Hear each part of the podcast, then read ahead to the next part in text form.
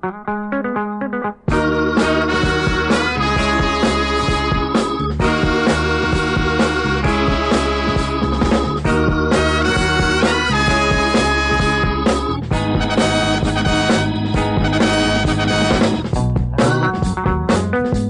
amigos, volvemos a Vigilante Podcast, es nuestro programa número 17 y se llama Eurótica.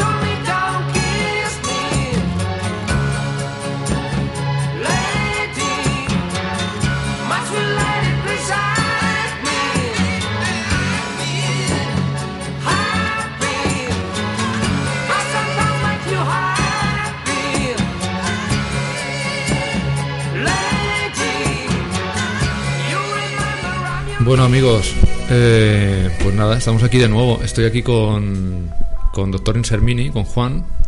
Hola.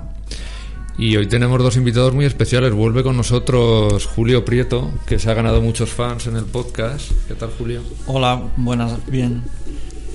Y, y está con nosotros una invitada nueva que se llama Marta Noel, Hola amigos, ¿cómo estáis? Que la podéis encontrar con ese nombre en, en Instagram. Soy Gomia 3, cariño. Ah, es verdad, es Gomia 3. Pero bueno, ella se hace llamar Marta Noel. Y a Julio le podéis encontrar como Julio Prieto FZ.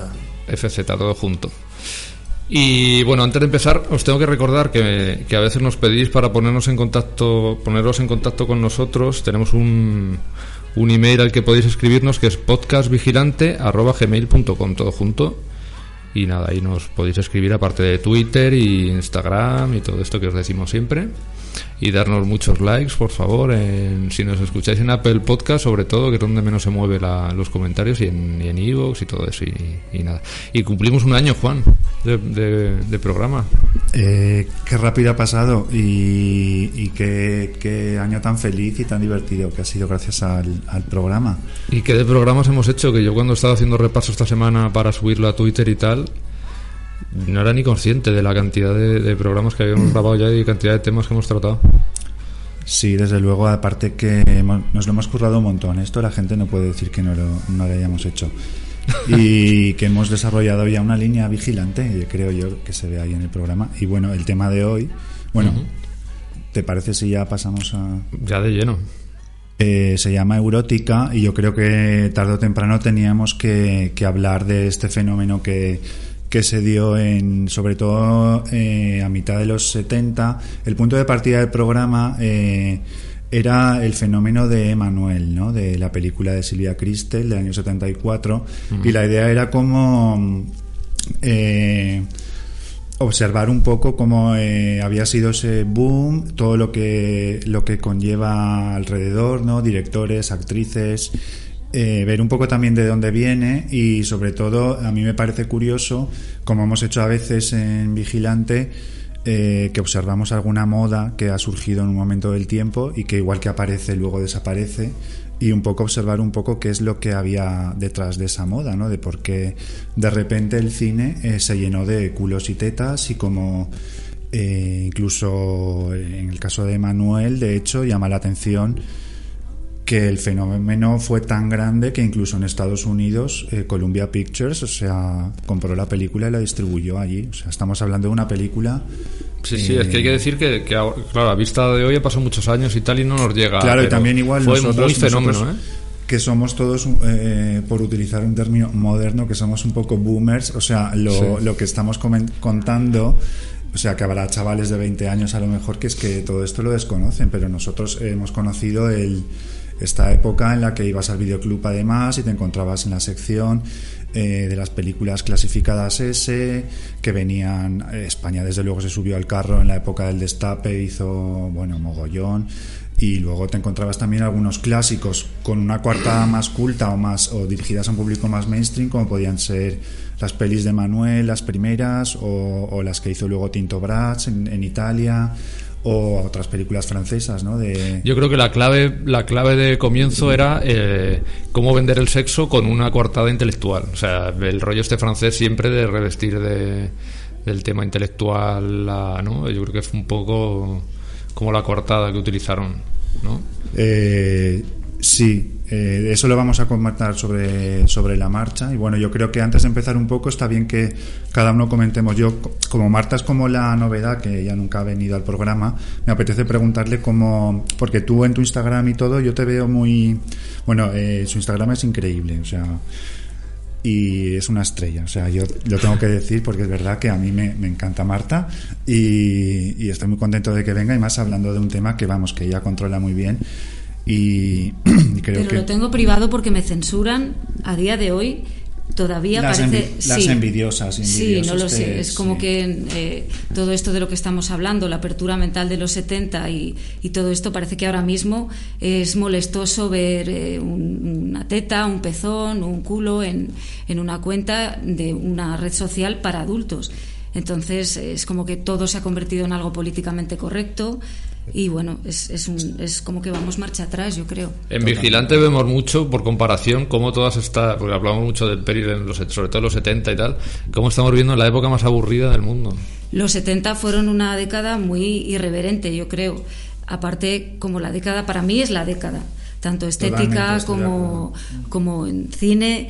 No solo las películas eróticas de las que hablamos, que bueno, tampoco me quiero ir por los cerros de UEA, pero bueno, eh, en Hollywood, por ejemplo, había un- una importancia total en ese momento hacia los guiones, se hacían películas muy críticas sobre el mundo del cine, eh, se trataban temas que a día de hoy nadie se atreve a tratar. O sea, eh, o sea por ejemplo, las películas de Manuel, aunque se puede dar una visión totalmente feminista, ¿no? De un personaje liberado, o sea, es un poco por ahí por donde por donde voy, porque ahora me parece que es como que vamos para atrás.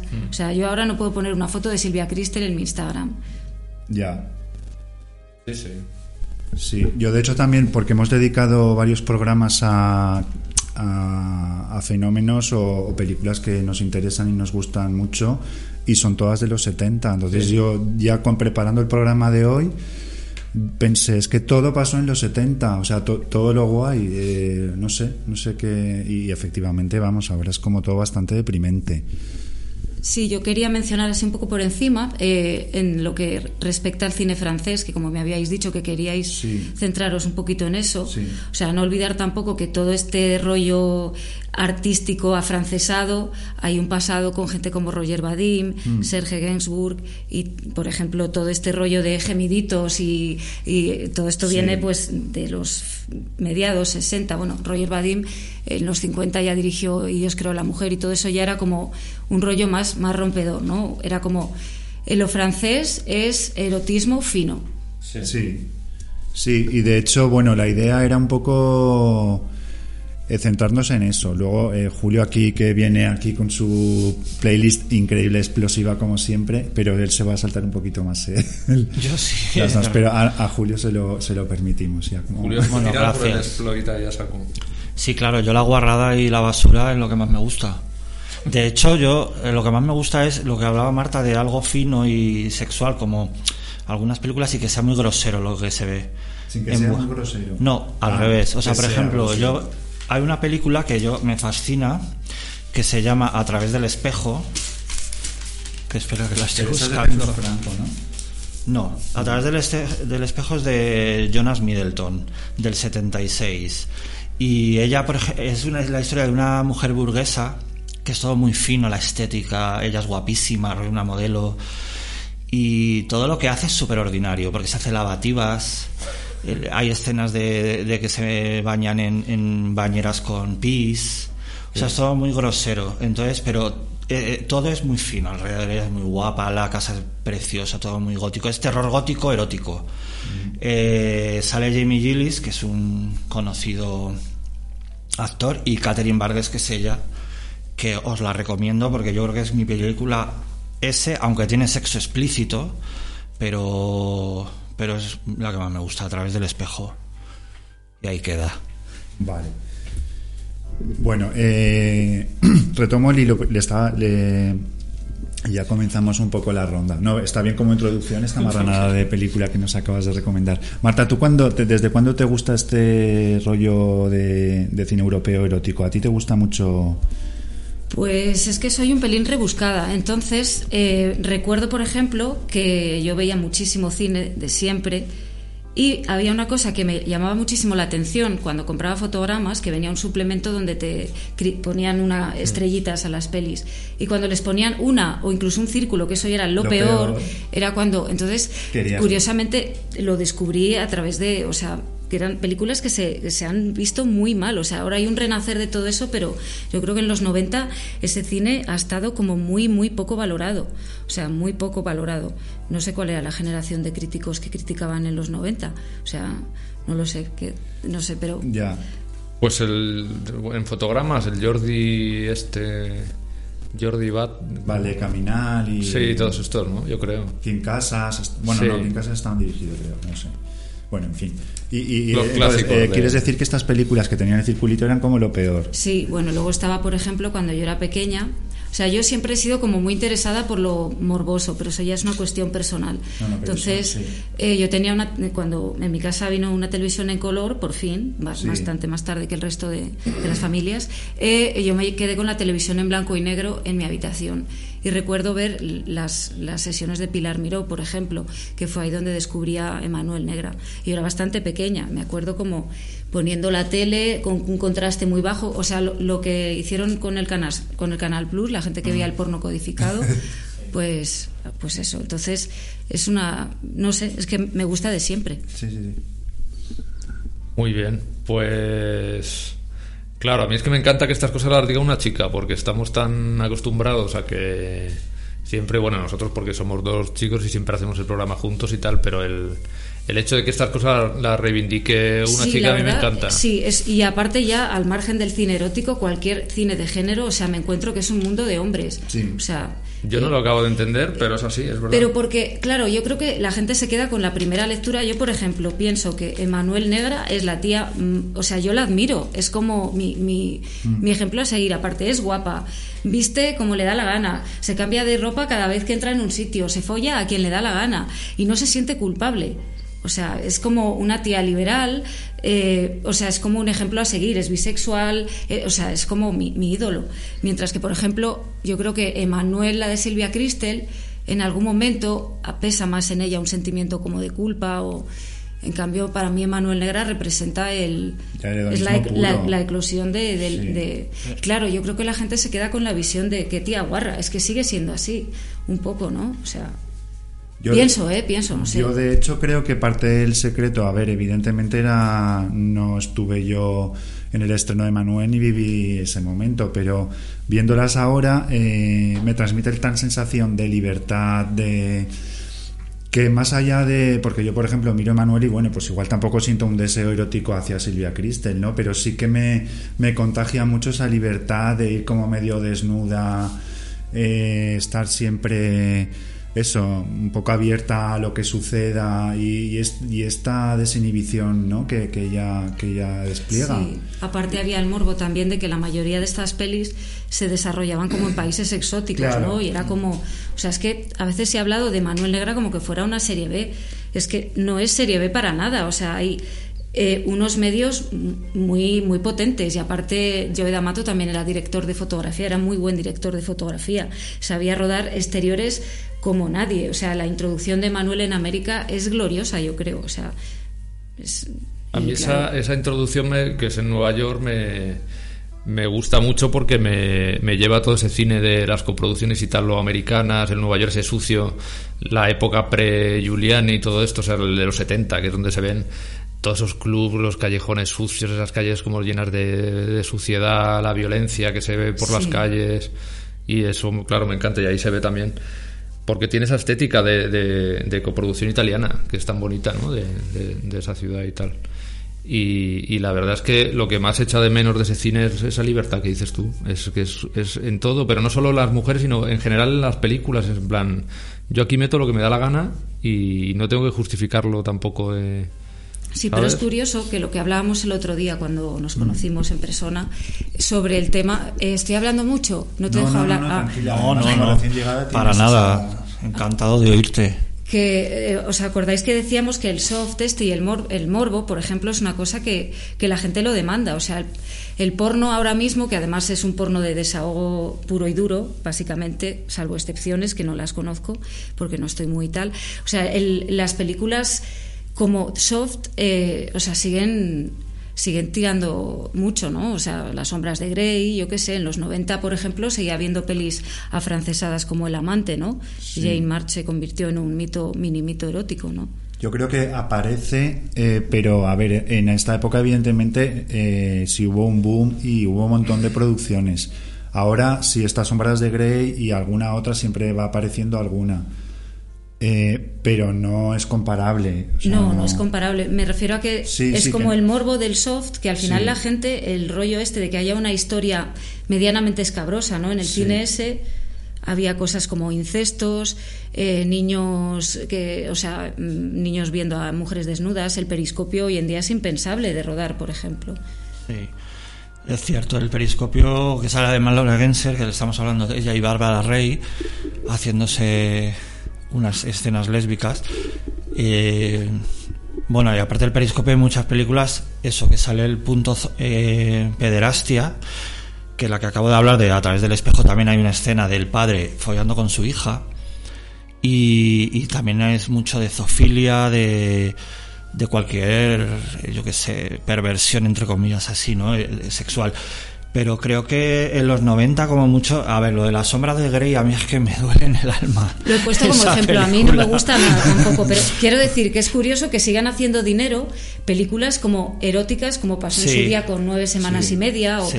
que el público en el fondo demanda el morbo de a lo mejor no ver una follada real, sino de Ya. la sugerencia, que eso Ya, era la- la- es que, lo o bonito sea, del cine. O sea, yo creo que hoy por hoy el, el sadomasoquismo es como lo más fuerte que hay, ¿no? Que es eso, lo de 50 sombras de Grey, que no sé. Creo que ante, anterior, o sea, era muchísimo más. Y yo creo que no lo hacían ni por escandalizar ni nada, simplemente pues por contar cosas distintas, ¿no? No sé. Igual que cuando decías antes que, por ejemplo, eh, que la Manuel Blanca está como más llena de culpa, que a mí esa palabra no me gusta, por cierto, lo de la culpa. Yo creo que eh, es un poco el tema de que es más mainstream y dentro de lo mainstream siempre está como más el toman en cuenta más la moral y tal y la otra como todo la serie B que aunque no lo sea en medios es en esencia es como más libre de todo. Por eso las películas de serie B siempre son más para mí más Más libre. exacto, Más interesantes, ¿no? más interesantes. Bueno, Eso. todo, en todo caso, ya que hemos hablado de Manuel, creo que está bien que comentemos. A ver, yo para el programa he visto la primera y la segunda. Claro, de Manuel hay una serie. Cientos. Miles. Miles. Pero creo que sí está bien, eh, si os parece que comentemos un poco cómo, a ver, eh, cómo son las películas, ¿no? Y también hablemos de Silvia Cristel un poco. A ver, yo la primera, la primera la dije Just Jaekin, es su primera... La primera película de Manuel es del 69. Ah, es cierto, Es es una cierto. película italiana que se llama Yo Emanuel. Y el director, ahora mismo no me acuerdo del nombre, lo tengo por aquí apuntado. eh, Cesare, César algo, no lo sé, es que es Bueno. una película más de arte y ensayo, que no tiene tanto de erotismo, sino de un personaje como que divaga, que, que busca hombres, que, pero, pero no incide tanto en el aspecto erótico festivo. Vale, y es una adaptación de la novela Sí, que luego sí, adaptó. bastante más libre, eso sí. Sí, que es una novela escrita por una mujer que se llama Emmanuel Marsan, ¿no? Algo Ar- así. Arsan. Y que luego eh, se cuenta que realmente eh, quien escribió el libro realmente fue su marido, que era un diplomático. Esto, bueno, es sí, lo que sé. sí, hay como versiones de la Ah, ya. autoría. Al principio estaba como anónimo, luego ya asumió la autoría. De hecho, ella está en un fregado también de una película que se llama Laura, que Sí. está protagonizada por Annie Bell, que se tituló también Emanuel, porque luego hay títulos variantes, no me acuerdo cómo es Emanuel, no me acuerdo, y también está como dirigida por ella, pero no termina de, o sea, es una película anónima, pero se supone que Manuel Arsán forma parte de, de la dirección de esa película. Oye, yo lo que oí es que el- al, al hacer Emanuel les costó mucho encontrar a Silvia. Como que hicieron castings en Roma y en París y se la encontraron un poco de casualidad y tal. Nunca sabes con estas cosas si hay parte de leyenda también, porque cuando algo se convierte en fenómeno. Pero sí que les costó porque querían una mujer como muy. Claro, que se prestara a hacer la peli y tal, que entonces hay que, hay que decir que que era una cosa muy rompedora, muy, muy rompedora. Claro, visto hoy a lo mejor no nos parece, pero entonces sí. O sea, para, para mover eso en un circuito de cine, digamos, main- mainstream, o que era una peli de poco presupuesto y tal. Y, y por lo visto tardaron en encontrarla y querían una mujer que, que, vista fuera como muy, no decir niña, pero como muy muy inocente es la palabra, ¿no? Como una chica, y es verdad que Silvia Cristel sí que es muy guapa y tiene ese punto así como muy inocente. Hombre, vista comparada, por ejemplo, con Laura Gemser o con otras Emanueles, sí que tiene un punto de fragilidad en la mirada, que yo creo que también va- iba en su personalidad, ¿no? Porque luego tuvo una vida un poquito dura al Jodida. final de, Mm. de sus días. Y eso sí, ella lo transmite. De ahí lo, lo de culpa que quería decir, perdón por usar esa palabra. Quiero decir que ella es como lánguida, ¿no? Es- Sí, sí, sí, sí. es que claro, total. es que yo creo que lo que querías decir de, de culpa es porque yo he visto esto en la primera y la segunda y hay una diferencia grande en el personaje de Manuel, que en la primera es más una muñequita a la que el marido instruye o los hombres la instruyen y ella se deja llevar y luego se lleva algún desengaño, ¿no? Como cuando se escapa con la amiga, bueno, con esta mujer más, más sofisticada que es Vi, la abeja y, y la vemos como más vulnerable o eso, pese a que ya, y de hecho la película termina con ella pintándose delante del espejo, Eso es. como que Sentada ha, en su... ha, digamos, ha dejado atrás una antigua Emanuel y ya se convierte en, En la una- antivirgen. en la Antivirgen, que es la Una palabra que me encanta, Maravillosa. la antivirgen. Es como que, por cierto, en esa película aparece Laura Gemser, o sea, Emanuel contra Sí. Emanuel, eh, que es donde, bueno, fue, fue más o menos descubierta, y luego pasó a ser Emanuel Negra, la mayor rival de, de Laura, de Silvia Cristel. No sé quién ha hecho más Emanueles, creo que quién ha hecho más Emanueles de las dos. Porque luego Uf. ella, o sea, Silvia Cristel retoma a Emanuel ya en las Lo últimas. que pasa es que Laura Genser luego protagoniza y, y Cristel yo creo ya la dejan como de siempre como de, de- Narradora, ¿no? sí de como para instruir a alguien o papeles así pequeñitos como para un poco reclamo más que pero Genser está ahí de prota en Pero un yo creo que Silvia de Cresel sí, es Emmanuel siempre, como en la línea de Emmanuel. personaje, y, sí. Claro, y, y Laura Genser es como. Es, ya hace subgéneros dentro de Emmanuel, que es lo grande que tiene. Emmanuel en la isla de los caníbales, Emmanuel en América, Emmanuel no sé qué. Es como que, que esa es la diferencia, creo, entre las dos. Y que bueno, que esa cosa de fragilidad que decía Marta de Silvia Cristel también la tiene la- eh, Laura Jensen. Lo que pasa es que Laura Genser es, no sé cómo es, yo creo que es, al ser, que lo has dicho antes también, al ser de otra raza o ser como, no, no sé si lo has comentado, bueno, al ser de, ella es de, Indonesia. creo. Sí, sí, ¿eh, jamaicana puede ser. Indonesia, Indonesia. Sí, ella es de- entonces como que a lo, lo mejor por ahí le va un poco el tema de que es como más de otro estilo y la otra es como es blanca, como ella de la Silvia Cristel de dónde es inglesa o no? Holandesa. yo que es holandesa Claro, Sí. que ves. entonces una es la fina y otra es la tal, entonces es como porque tiene más fuerza por la raza a lo mejor o por sí, puede ser. sí Hombre, Laura, Laura es como que no se inmuta, ¿no? Es como tan, Sí. tan, no sé, es la mujer que, o sea, que Es muy poco con ¿eh? más elegancia de- del cine, yo creo. Yo Aparte, eh, coincido contigo en que para mí es absolutamente la mejor. Sí, a mí me encanta y aparte eso luego el morbo que, que supone que casi Todo. todas las películas las protagonizaba con su marido Gabriele Tinti. Es que ya es increíble. un pedazo de ¿Cómo viste? set de tío. Cómo viste la ropa que lleva, todo. Es que ella es increíble. Solamente con verla ya es súper enigmática y, y no puedes dejar de verla, la verdad. Ella es increíble. Yo también estoy a favor. En, en Emanuel en América tiene un punto la película hasta que se mete ahí en harina y tal, que es verdad que es ella prácticamente eh, paseando por paisajes exóticos y haciendo esta cosa como de James Bond que contabas tú una vez, Marta, de... de Sí, hacer es un poco como una James Bond femenina, ¿no? Pero me es que es en Emanuel y los últimos caníbales cuando entra en el hospital con la muñeca y tiene la cámara oculta dentro. No sé, tiene- me parece que es en Emanuel en el Imperio del Placer, no me acuerdo, que es- es- tiene que eh, grabar unas- una orgía porque hay un señor que es como un gurú sexual, pero está sometiendo a las chicas y tiene como un reloj, o sea, es como, aparte es que Emanuel en el fondo siempre defiende a las mujeres, eh, por qué violencia a las mujeres, tal, o sea, rescata y es un personaje muy feminista en el fondo. Y muy justiciero realmente. Sí. Va buscando exactamente. Sí, pero lo que yo quería decir es la, la, la- que es como muy fascinante verla, no sé por qué, a esa actriz. O sea, simplemente el, el hecho de verla caminar con su. que se cambia de vestido cada dos por tres y verla en ese entorno siempre como exótico y tal, es que es muy. es no sé cómo, no sé cómo explicarlo, es una cosa realmente. Ella era modelo fascinante. también, entonces Y es verdad, es que además lo que dices, eh, Marta, que ella es como que es impasible a todo. Es lo que tiene, lo que engancha de ella, que de repente va por ahí andando, las escenas de Manuel ve una como se está follando un caballo y ella le da igual todo. Eso es lo gracioso que tiene, que es como que ella, eh, como que plasma en la pantalla como una eh, mente súper abierta, ¿no? Como que las escenas es porque ya, claro, en- hay escenas de Snap, eh, la de Manuel también tiene una escena de Snap Movie, de todo, ella es como que está por encima del bien y del mal, a todo le da igual.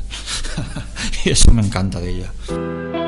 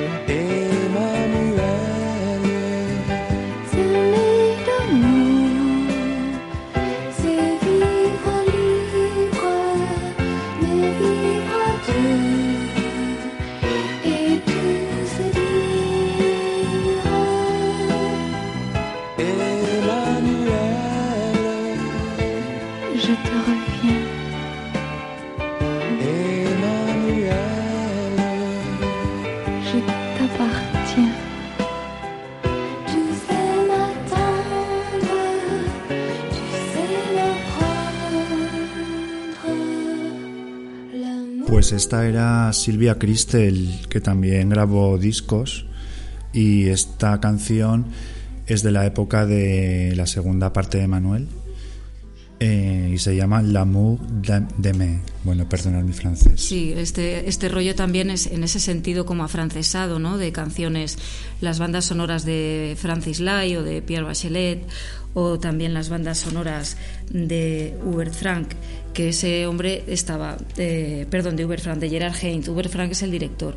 Gerard Heinz también tiene eh, muchas bandas sonoras, aunque las coproducciones que hacían eran italo-danesas que esto quería también hablar un poco de los orígenes de los reports de, de colegialas alemanes que pueden significar un poco el origen también de, de todo esto previo a, a la eclosión y no se, de, no se libraba ninguna de cantar, desde Brigitte Lahaye, Corinne Clery, eh, Olivia Pascal, todas. Olivia Pascal hizo una película que se llama Vanessa, que hay una cosa que me mola mucho, que es los nombres de mujer, o sea, a raíz de Manuel hay Gwendolyn, Laura, Vanessa, es como llamarse, o sea, nombres como eh, es una mujer, vas a ver la película de una mujer. La mujer como, como heroína, como... Entonces, eh, estamos hablando de la saga de Manuel Negra. Eh, ¿Y por qué? O sea, eh, ¿pensáis que Manuel en América es la obra maestra? O sea, si para alguien que quiera iniciarse en, en la serie o es a mí, como es- la mejor. a mí es la que más me gusta porque la, la considero que está ahí como en... Es una película que, que bebe de todo ese tema de Manuel del erotismo, así como muy elegante, sale ya todo el rato paisajes exóticos, tal, y de repente tiene ese punto que es que luego lo explota Yoda Mato después en todas sus pelis en Gomia, todo eso ya en plan explotación a saco, que es cuando ella está eh, grabando en esta especie de conspiración que hay para ver ahí lo que pasa y tal, ella está grabando un polvo de y de repente se encuentra que en uno de los proyectores que están emitiendo una una película snuff, ¿no? Supuestamente una película snuff y tal. Entonces ese contraste de toda la parte primera que es como muy fina, digamos, dentro de que es Yoda Mato, pero bueno, que es como ese erotismo de, de lujo, de exotismo y de vestidos y de ver a ella tan elegante y, y de repente meterte ese- esos planos que en muchas versiones ha estado cortadísimo durante mucho tiempo porque eran supuestas películas snuff, que eran recreaciones obviamente, pues a mí ese contraste me parece tiene, tiene un- una fuerza esa, secuencia que de repente encontrarte con eso para mí es es, es mi favorita por eso. Sí, absolutamente de acuerdo. A mí me pasa igual, me encanta ese... Bueno, ya aparte de que yo D'Amato es mi favorito de los italianos. eh, pues sí, lo que decía antes de la otra peli, que es que esa cosa de algo tan fino, tan producido y tan... y mezclarlo es lo, lo que tiene guay. Sí. Que por cierto, también Joe D'Amato tiene... ha- hace... yo- copia, se copia el mismo en la de Calígula 2, que la llamo Calígula 2, que me encanta, que es como una exploit de Calígula, que se llama La historia jamás contada, que sale Laura Jenser también y sale Fabiola Toledo, que me encanta que salga. Y hay muchas escenas iguales que las de Manuel América, por ejemplo la mítica, que de hecho ha sido la, el gancho ¿no? del programa, la de la piscina de las chicas que se están bañando, pues eso sale también en Calígula. Y lo del caballo, ah, tiene muchas partes parecidas. Y nada, pues eso. A mí me gusta mucho también Emanuel alrededor del mundo, que es como la que define mejor el personaje. O sea, Emanuel en América estéticamente es impecable.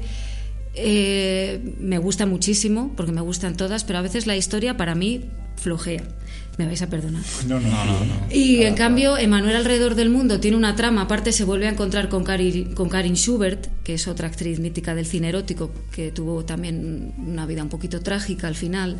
Y entonces eh, que recuperen ese personaje de, de la primera Emanuel Negra, que por cierto no está dirigida por D'Amato, la primera, y que no tiene mucho que ver con... Ahí el personaje todavía no ha cobrado cuerpo. Me encanta que se vuelvan a encontrar como superamigas. Y es la que más define eh, su rollo de eh, defensa a la mujer. Hay una hay, una, hay una, unos eh, hombres mafiosos que secuestran chicas para prostituirlas y bueno, ella consigue desbaratar toda la trama y bueno, no sé, defiende a las mujeres, se introduce ahí como víctima. Está muy bien. Es que fíjate, debería reivindicarse la figura de Manuel Negra como icono. eh, ahora, bueno, a ver, yo no me atrevo a meterme en ese jardín de Mejor. feminismo, pero, pero esto me, Es gust- complicado, sí, me es gusta mucho escuchar a, a Marta hablar de, de esta manera de estas pelis, porque yo también pienso que, aparte de que tiene ese encanto pop, ¿no? Y, y, no sé, un lado estético muy, muy bonito y, y no sé, que todo se puede conjugar, oye. Y sobre todo la libertad, que es que lo ves en esas pelis. Ves un grado de libertad que es que ya no lo ves en el cine. Y luego a mí me gusta mucho esa ambivalencia siempre que hay con estas películas que son consideradas, por un lado, como, como explota mucho el sexo y todo esto, como se puede considerar como, no sé, machistas o no sé, por un lado. Pero claro, luego visto es que son, son, son unos personajes femeninos poderosísimos como no ha habido Entonces, claro, a mí siempre me, como siempre me gustan esos grises, no me gusta el blanco y el o el negro, decir una cosa que es así o, o tal, pues me gusta ver, verlo todo así y que no sea solo, no sé. Sí, porque además es que yo creo que eh, pensar, o sea, alguien que pueda decir que esas películas son machistas por explotar el sexo de la mujer, es que ya eso es machista. Quiero decir, porque es que el sexo de la mujer ni se explota ni no se explota. E- Ella tiene sexo como los hombres, ya está. Efectivamente. Eso. Nos metemos en jardines. ya. Sí, ¿no? Sí. Mejor salir de este jardín. No salimos del jardín. Vamos a centrarnos en, en lo que nos gustan las películas estas y, y, en fin. Yo sí quiero, eh, ya pa- para dejar un poco el tema de, de Manuel, eh, dirigió la primera y bueno, ha quedado como una película mítica y, como que configuró un estilo estético, ¿no? Eh, con estos flus que le gustaban mucho justamente a Jaekin, porque luego... Eh, por ejemplo, en Emanuel 2 eh, todo este flu desaparece, no está tan presente. Y sin embargo ves Es Historia verdad. de O con Jaekin, que es el año siguiente, y vuelve a estar el flu. Y sin embargo el director de fotografía, que por cierto es increíble, Robert Fresh, no sé cómo, Fraise, no sé. Es que trabajó también con David Hamilton, que luego hablaremos de Bilitis, y entonces yo creo que eso también lo lleva el... el- porque Bilitis sí que tiene también el, el flues, entonces yo creo que, que ahí hay mucho de la... Y, y luego porque son fotógrafos, claro, entonces eso, por la época y por todo, la moda era era hacer ese tipo de fotografía como con ese flu y esa- esos desenfocados que haces fuera eso eso de, de poner el que tenga mucho contraste entre el, el, el cómo se dice el este de campo no que tenga una cosa muy desenfocada de frente a otra claro la profundidad de campo y todo eso eso se ve Pero bueno, eh, yo es que he flipado bastante viendo Emanuel 2, sobre todo por el tema estético que la dirige un director que solo hizo esa película, Sí, ¿no? Francis Giacobetti. Francis Giacobetti, que también venía de la moda, creo. Eh, sí, fotógrafo, como eh, eran en realidad la mayoría el, el toque este arty que le daban era como que eran artistas multidisciplinares, ¿no? Porque no sé quién había, eh, sí, moda, fotografía. Es que hay un director que ahora no me acuerdo del nombre que también era como escultor, ¿no? Entonces era Ah, como, no me acuerdo, creo que lo tengo apuntado. Ahora sí, sí lo veo porque tengo aquí unos apuntes un poquito. Pues es que la película de- está, eh, bueno, tiene la escena que has comentado antes del masaje que se, en- que se da Laura, el encuentro entre Laura Hemser y, y Emanuel es una escena épica en una sala de masajes con la música que Sí. la música de la parte 2 es de Francis Lai y es una apoteosis total, pero está filmado como es que es increíble aparte la factura técnica, yo imagino que tenían más pasta en la 2 que en la 1, porque se nota, o sea, está filmada en Cinemascope con una fotografía que el de la, la primera ya es bonita, pero es que esta a mí ya me pareció que está al nivel de cualquier superproducción de Hollywood, de verdad, es que es alucine total. Y luego la composición de los planos y eso es como aparte de las posturas estas horizontales de- del folleteo le vienen muy bien al escope esto también Ah. lo ves en, en estas películas. Y me gusta siempre que en géneros así pop y tal como esta, este despliegue de medios y bueno y si se ve una Emanuel ya como más consciente de su poder y como más entregada al disfrute y no tanto dejando seleccionar por los hombres ¿no? en la segunda Sí, por cierto, el director era eh, Charles Maton, el director de Espérmula, que era pintor, escultor, Ah. tal, y que a- apenas creo que dirigió Espérmula y, y poco más. Otra película icónica también y, y con una fotografía también estupenda y, y con una música maravillosa también. Y lo de Manuel II, sí. ¿Sabes qué pasa? Que yo es que soy más de Manuel Negra, o sea, entonces estas películas a mí me gustan. todo pero tú eres Marta Noel bueno eres también pero por, por, Laura, por Laura Noel. Ah, vale. vale. Pero he de reconocer que tengo una especie de amor-odio hacia películas como Bilitis, películas como Historia de O, me encantan, pero eh, me gusta que haya algo pop también, eh, más, más sucio. en Me- eso, en coincido. sí. Julio también, sí. Aquí todo tan bonito, es precioso y me engancha, pero eh, no sé, me gusta de repente que haya un toque, mm, pues eso, de sucio, de algo en la trama que. Bueno, Emanuel uno tiene, por ejemplo, la chica fumando un cigarro con el coño, tiene toda la parte esta del final que está, está muy bien. Pero aún así eh, está tan bien rodado que yo a veces digo, ay, Sí, sí, sí, te entiendo. Y, y mira que aquí eh, una vez gritamos, eh, eh, lamentábamos que no conectábamos mucho con el cine de ahora y que yo gritaba, devolvedme la suciedad, Mm, porque, verdad, porque claro. echamos mucho en falta ese punto de, de no del todo tan pro y tan, pul- tan pulcro que, que Yo creo que es que te, te saca un poco, ¿no? El tanta perfección es como que ya hay un momento que te distancia un poco de la peli, de ver tanto. Es verdad que la, eh, ahí la explotación, la serie B y la serie Z y todo eso, es que tiene una fuerza que no tiene, claro. Yo Vale. quería, quería decir una cosa del que todos, toda esta moda también del erotismo y de viene mucho también de un filósofo francés que se llamaba eh, Georges Bataille que fue muy eh, influenció mucho a toda esta gente que hizo varias era filósofo y y bueno escribió también novelas y y él habló mucho del erotismo, tiene varios libros dedicados al erotismo, también hablaba mucho del erotismo frente a la muerte, o sea, siempre mezclando esas dos cosas, que son muy Jean Rollin también y todo esto. Y que incluso, bueno, influenció a, claro, influenció a toda esta gente y aparte, por ejemplo, gente como Cliff Barker le, le nombra mucho porque también toda la saga Hellraiser esta del de sublimar el- la muerte hasta y la vida, el sexo y todo eso eh, viene también mucho de ahí.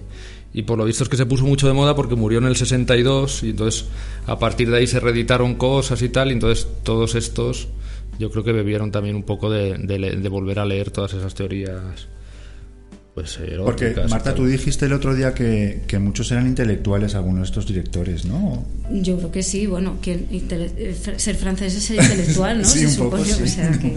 Lo opuesto a ser español, Sí. realmente. No, no sé. ¿Sabes lo que decía él? Que los burdeles eran las auténticas iglesias. Fíjate que incorrecto era a principio de siglo, o sea...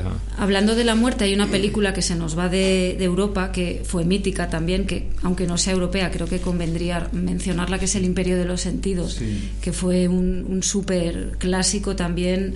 Es que eh, tuvo mucho que ver en esta boom también. Exacto, sí, fue una película también icónica. Lo que pasa que ya se sale de- del tema europeo, pero bueno, me apetecía mencionarla. Sí. Eh, hay a- algunas películas que tratan la necrofilia.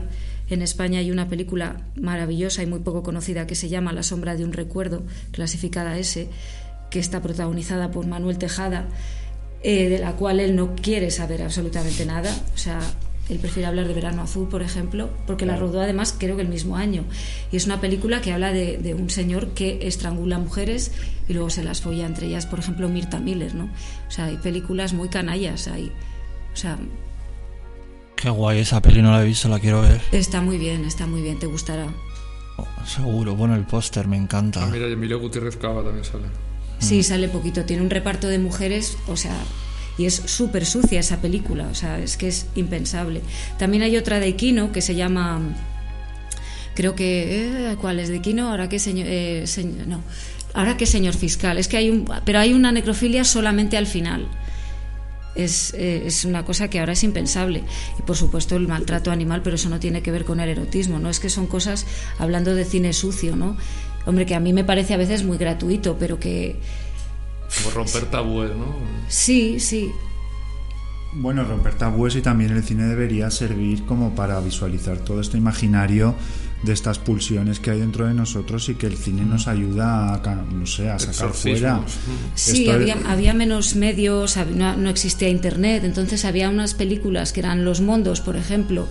Laura Gemser, por ejemplo, es conductora de uno, como presentadora, te lleva las noches porno alrededor del mundo, que es maravillosa, y te va enseñando cosas que son reales a medias, o sea, pero claro, la gente se lo creía todo, o sea, igual que se creyeron que Holocausto Caníbal era real. Entonces había esa necesidad como de mostrar cosas medio realistas, pero a la vez eh, dramatizadas, o por decirlo de alguna manera, y eso, o sea, la visión que tienen los italianos, por ejemplo, de África, o sea, es como, es la o sea, África es, te voy a enseñar un documental de África, pero es la excusa perfecta para mo- mostrarte mujeres desnudas todo el tiempo o cosas... eh, La primera de Manuel Negra es África, ¿verdad? Cuando va ella... Sí, sí. Que ahí tiene insertos porno y todo. La... Casi todas tienen Pero insertos. es bastante fea, yo creo, esa peli así como de, Mm, de es fotografía más y aburrida, es Sí. más... Bueno, es que Pero bueno, tampoco- surge de ahí todo, o sea que... Sí.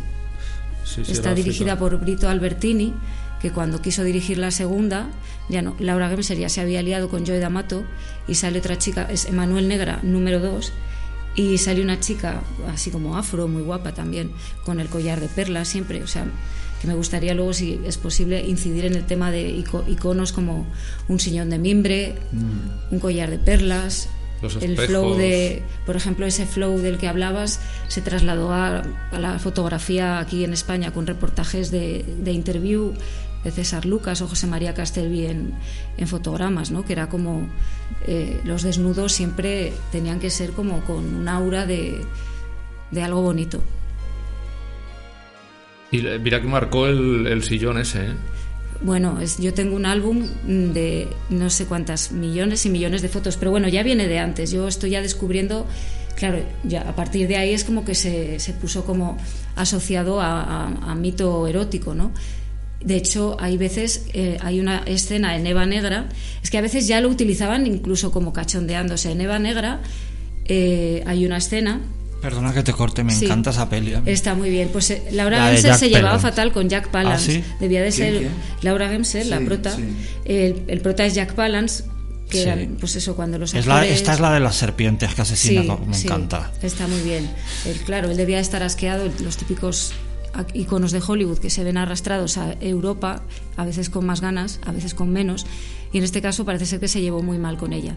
A lo que voy, hay un momento que es un trío y pone como dos sillones y se están metiendo como mano y es como... eh, hay una película, eh, Aberraciones sexuales de una rubia, eh, de Jess Franco, en la cual el mimbre también es como, o sea, ella se restriega contra el mimbre. En, en- ¿Cuál es? Eh, Mi conejo es el mejor. Eh, Emilio Linder tiene un mimbre distinto, más discreto en casa. Y la chica eh, Elena Álvarez le come la polla. O sea, el mimbre era. Pero antes de eso, sí que hay películas ya que utilizan el mimbre. Por ejemplo, Narciso Negro. eh, sale también en. ¿Cómo se llama? La de William Holden, que se me dio la, la que empieza con William Holden muerto. La de el crepúsculo, la de el Nar- crepúsculo de los. Pero la de Narciso Negro es la de esta de Deborah Kerr. Sí. Ah, no. Ahí no recuerdo, sí. Oye, pero fíjate que esto es muy vigilante, esto de coger un icono, una cosa así, eh, un objeto, un lugar, un ¿verdad? Y, y la- lo que se puede sacar solo con, o sea, que el cine, que eso lo hemos hablado mucho y volvemos a repetirlo, que el cine se puede se puede ver de muchas formas y no solo argumento y tal no sé qué, sino de Sí, repente esto la- que has hecho tú de coger un objeto y de hacer un repaso de La tipografía, si os fijáis en la tipografía del cartel de Manuel, la original, luego se explotó también como en novela rosa, en algunos discos, era como tipografía asociada también a lo erótico. Aunque luego he visto verdad. esa tipografía en discos infantiles, pero bueno, que se les fue... Y yo recuerdo una cinta que ponía mi padre en el coche de bandas sonoras, no era nada mm, dedicado solo al erotismo, era bandas sonoras de Hollywood, de repente, imagínate. Y la portada era el, el sillón de Manuel, me acuerdo Sí. perfectamente de eso, se explotaba con eso, porque venía el tema de, de la peli. Bueno, la música es imprescindible en esas películas también, música sensual, las canciones con gemidos, pues eso, la voz tan sexy que tiene Corinne Clery, eh, Silvia Cristel. Vamos, en realidad no se, en esa época no se libró ninguna de, de grabar algún disco, desde luego- Marisa Mel a, eh, bueno, todas Incluida Laura Hansen. incluida Laura Gemser, que tiene un disco que no le hace justicia, porque yo esperaba más y la verdad. Bueno, Pues yo quiero aunque ella es portada de, de- Eso es otra. Utilizaban a veces su imagen, supongo que ya no lo sabe, de canciones como Tiki o exóticas. De repente te puedes encontrar a Laura Gemser de portada de un disco, pero que no dicen ni que es Sí, ella. Es claro, como. Ya. por su- bueno, sí. Pues mira, vamos a continuar y es- vamos a escuchar a Corinne Clery cantar una canción que, bueno, de la película Histoire d'O, la historia de O, que es de una película del año 75 de Jules Jaekin y bueno, es uno de los grandes clásicos de todo este mundo de erótica.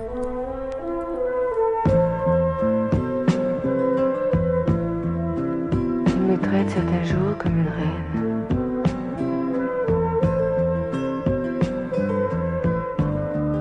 M'habille de velours, me dit Je t'aime. Et je suis heureuse.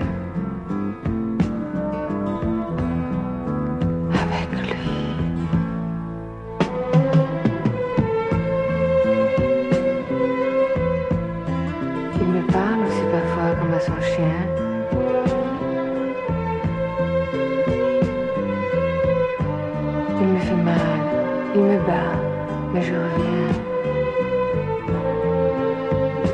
Car je suis heureuse.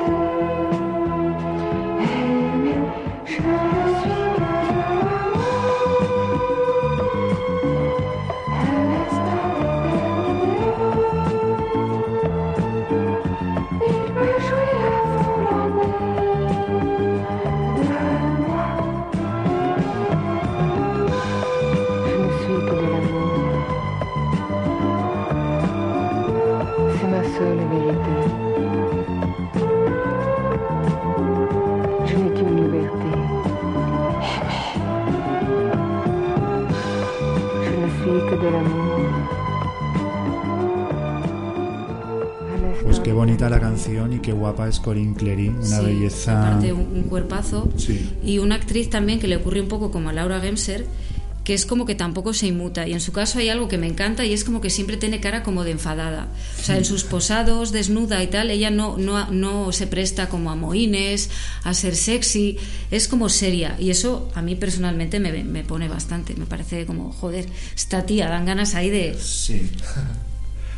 Es verdad, y en todo caso, bueno, a mí me gustó, me gustó ella mucho en la película, aparte de que es preciosa y, y todo esto. eh, no sé, tiene como, de hecho, ella tiene una filmografía como más, eh, más larga, ¿no? Y, y a que ha trabajado también Silvia Cristel es que yo la veo un poco más, más limitada como actriz, o es lo que a mí me parece. Aparte, Corinne Clery tiene una peli bastante de culto, que es la del autoestopista, Sí, esta, la de hippie. Autostop sangriento. Me encanta con Franco Nero, esa peli es muy guay. Y bueno, en la historia de O es que ella es, vamos, no sé, yo creo que no existe alguien más guapo que ella en esa película. Está increíble. A mí es me un gusta poco mucho. Valerica Prisky. Sí. ¿no? Eh, eh, bueno, a mí el tipo Sí. de... Bueno, sí, Sí. pero más guapa Corinne Clery, ¿no? Bueno, sí, sí. Valerie Clapers que no hizo una película que se llama eh, una esta cómo era la película que era tipo la- no hay salida puede ser sí Eh, bueno, hizo la de Vivir sin aliento con esa Vivir sin aliento, sí. que me encanta pues nada sí historia de Dios lo que tiene es que tiene la- bueno una estética eh, vamos inmejorable que de hecho Alexander McQueen hizo un desfile inspirado en la película No, no sabía. Ajá. Y los trajes estos que llevan los pechos así al aire y todo esto. Bueno, los trajes que llevan, ¿no? Cuando ya se inician como sumisas. Sí, está. Luego, eh, el director Josiah Kane en Gwendolyn recrea un poco que es más rollo cómic, tiene parte ya de aventura, sexo, pero es más pop, como eso, estética cómic. Recupera un poco la estética esa de, de, de- de esa- de ese tipo de moda, ¿no? O sea, hace un poco una copia de, de los trajes de historia de O. Me encanta a mí el rubio que sale ahí, el, el prota Gwendolyn. Pero, Que es americano, El- yo creía el que era Brent, como... Brent- Brent Huff es el director, es- era, fue, luego fue muso de, de Bruno Mattei en lo- todos los exploits que Ah, coño, hizo claro, por eso de. Robo War, Claro, claro, Serpiente claro. Sam, o sea, es un personaje. Es que él es americano y yo tenía... Yo tiene, creía Insta- que tiene era... Instagram si queréis seguirle, Brent Pues hay que seguirle. Yo creía que ¿Cómo era que italiano. Brent Huff, Brett Huff. Brent Huff. Brent Huff. Tiene ese punto como de, de italiano de estas coproducciones, como que venden la cosa... Él es americano, pero Sí. yo creía que era italiano y que tiene ese aspecto un poco más rubio como para venderlo como de actor americano y tal, pero resulta que sí que es. Y yo quería hacer mención, antes de que pasemos a otra cosa, hablando de actrices, a la mítica María Schneider del último Claro. tango en París. También otra diva con, con un final un poco trágico. Eh, porque todas estas mujeres, al final, todo lo fuerte que podían ser en sus, en sus películas, al final, como que todas, eh, o casi todas, vamos. Eh, Por ejemplo, bueno, los casos más míticos, mm, Silvia Christel y María Schneider, que tenían como sus adicciones, ¿no?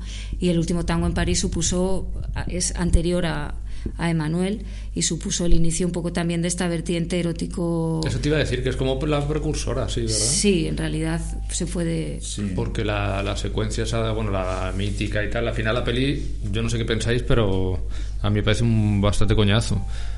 Pero, Bueno, a mí me, a mí me gusta, Sí, pero. sí.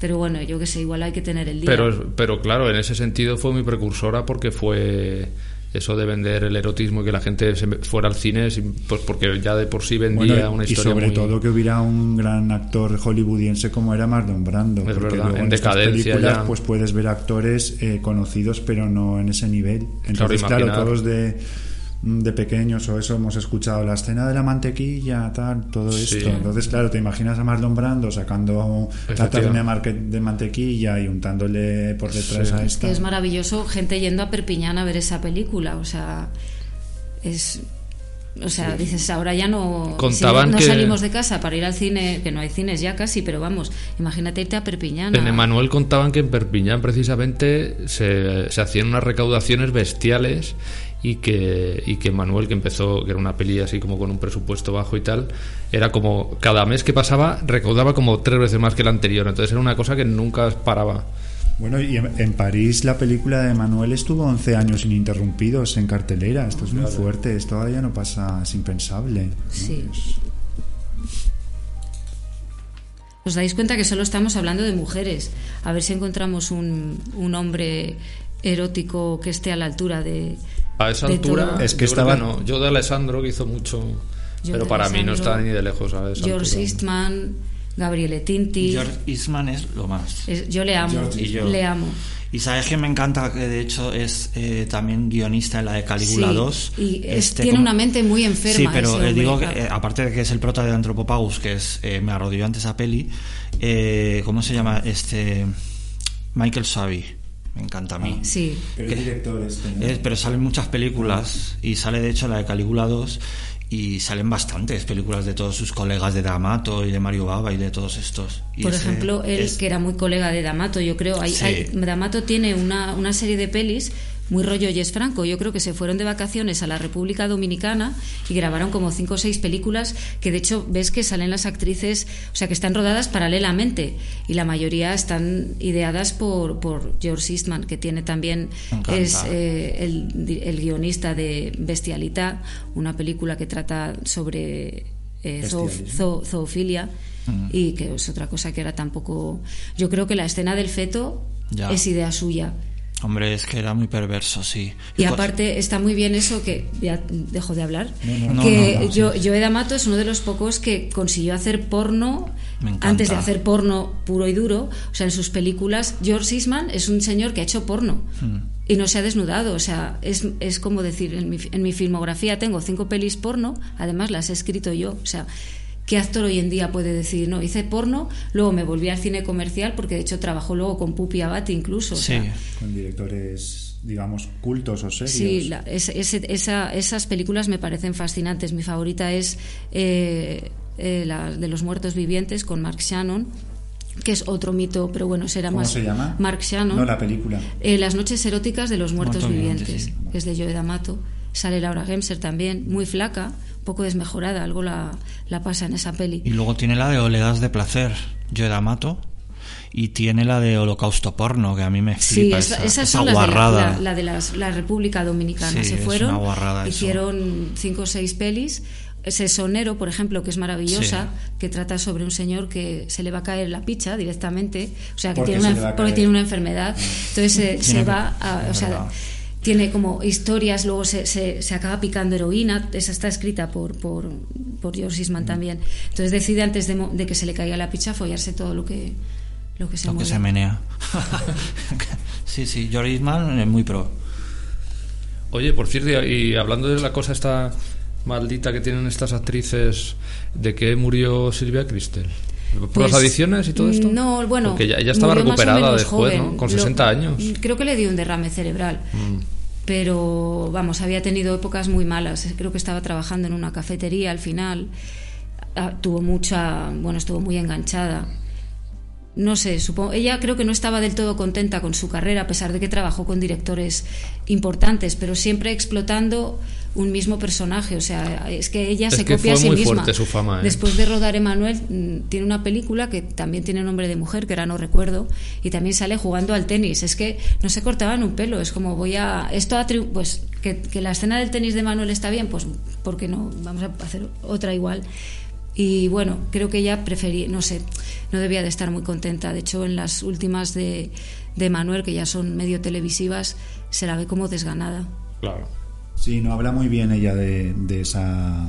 De esa Supongo que eran serie. necesidades, serán necesidad económica. Le Sí, pasó sí, a, a mí me da, pero aún con todo, eh, recuerdo haber leído, tú lo conocerás, la historia de Marisa Mel, que es con todas las películas Sí. que hizo y lo icónica que es también, que acabó también en una situación Sí, bastante triste. Porque Helmut Berger era muy perra y se la llevaba de juerga y él sigue vivo y nos matará a todos, pero ella pues bueno, era más frágil, no lo sé. De todas formas, tampoco me mola hablar ahí de la parte más fea de... Ya, de me gusta recordar a... Sí, sí. hay... Pero hay que mencionarle un poco. Sí, hay un caso muy fuerte también que son, bueno, dos actrices que acabaron haciendo porno, pero no como en el caso de George Sisman, sino porno por necesidad.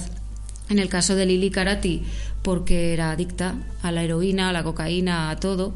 Y en el caso de Karin Schubert, porque su hijo era adicto a las drogas y tenía que costearle pues tratamientos, etcétera, ¿no?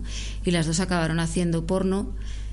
Y a mí no me gusta ver esas pelis de ellas, porque no, Claro. no, Hmm. También la que acabó muy mal, ¿no? Fue esta, la de Garganta Profunda. sí se hizo Linda como... Lovelace, que acabó... Bueno, acabó siendo mormona, ¿no? ¿No era ella? Puede ser, pero que luego eh, que tuvo, ¿qué le pasó? Que tenía como una enfermedad mental y luego tuvo un accidente, sí. Bueno. Vamos a tener que hacer aquí un, Una terapia. un plot, sí, no, un plot twist y cambiar a cosas más, más happylongas, más. Oye, que hablar de, aunque no, no sé si le gusta a todo el mundo, va- hay que hablar de bilitis. A mí me encanta bilitis. Pues vamos No, a hablar porque- de bilitis. Vamos a escuchar el main title, que es súper conocido. Sí.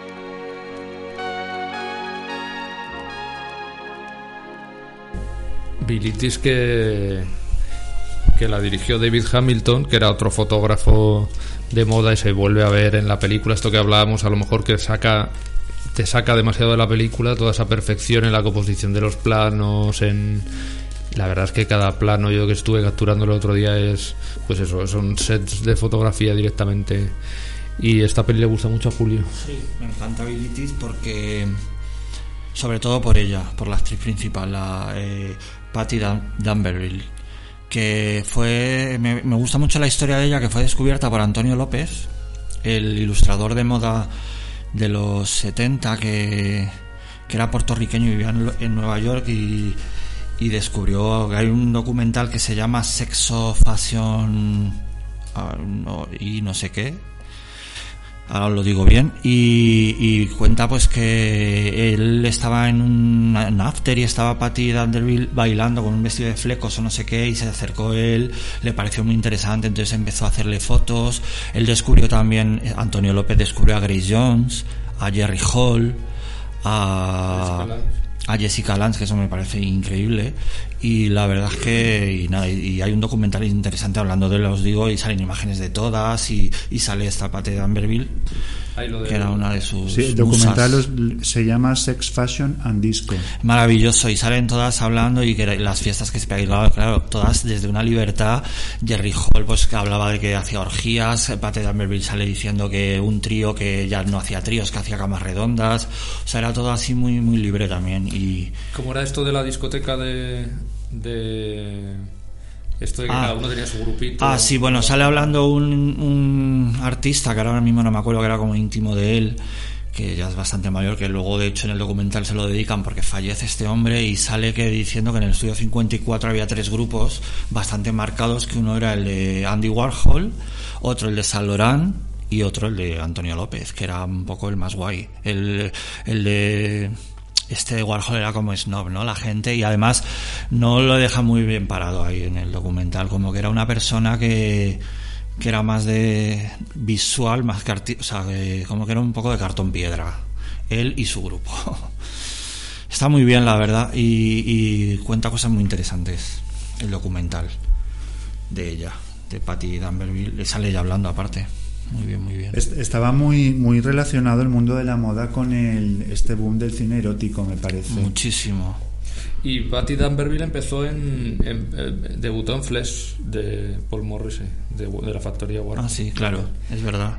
Y de hecho, ella sí. tiene, perdona, tiene una película Patty eh, que sale con otra de las musas de este, que no me acuerdo cómo se llama ahora mismo, Donna, no sé qué, una que luego fue super top model, que, rodó Antonio López o Warhol. A lo mejor es la que. No, Fleses no. Bueno, hay una que grabaron así como en plan serie B, que yo la intento buscar porque hablan de ella en el documental, pero no. Y luego ya hizo mucho hizo mucho cine americano en los principios 80, las comedias estas juveniles y tal, hizo muchas salía ya muchas. Y luego David Hamilton tuvo hace poco, hace relativamente poco, pues tres años o así, una polémica, de hecho se suicidó, ya de anciano, porque le metieron en, en todo este tema de, del, del abusos y tal, de repente hubo una, una chica que contó, de hecho luego se rodó una peli en Francia basado en eso también, contó el pues que había abusado de ella.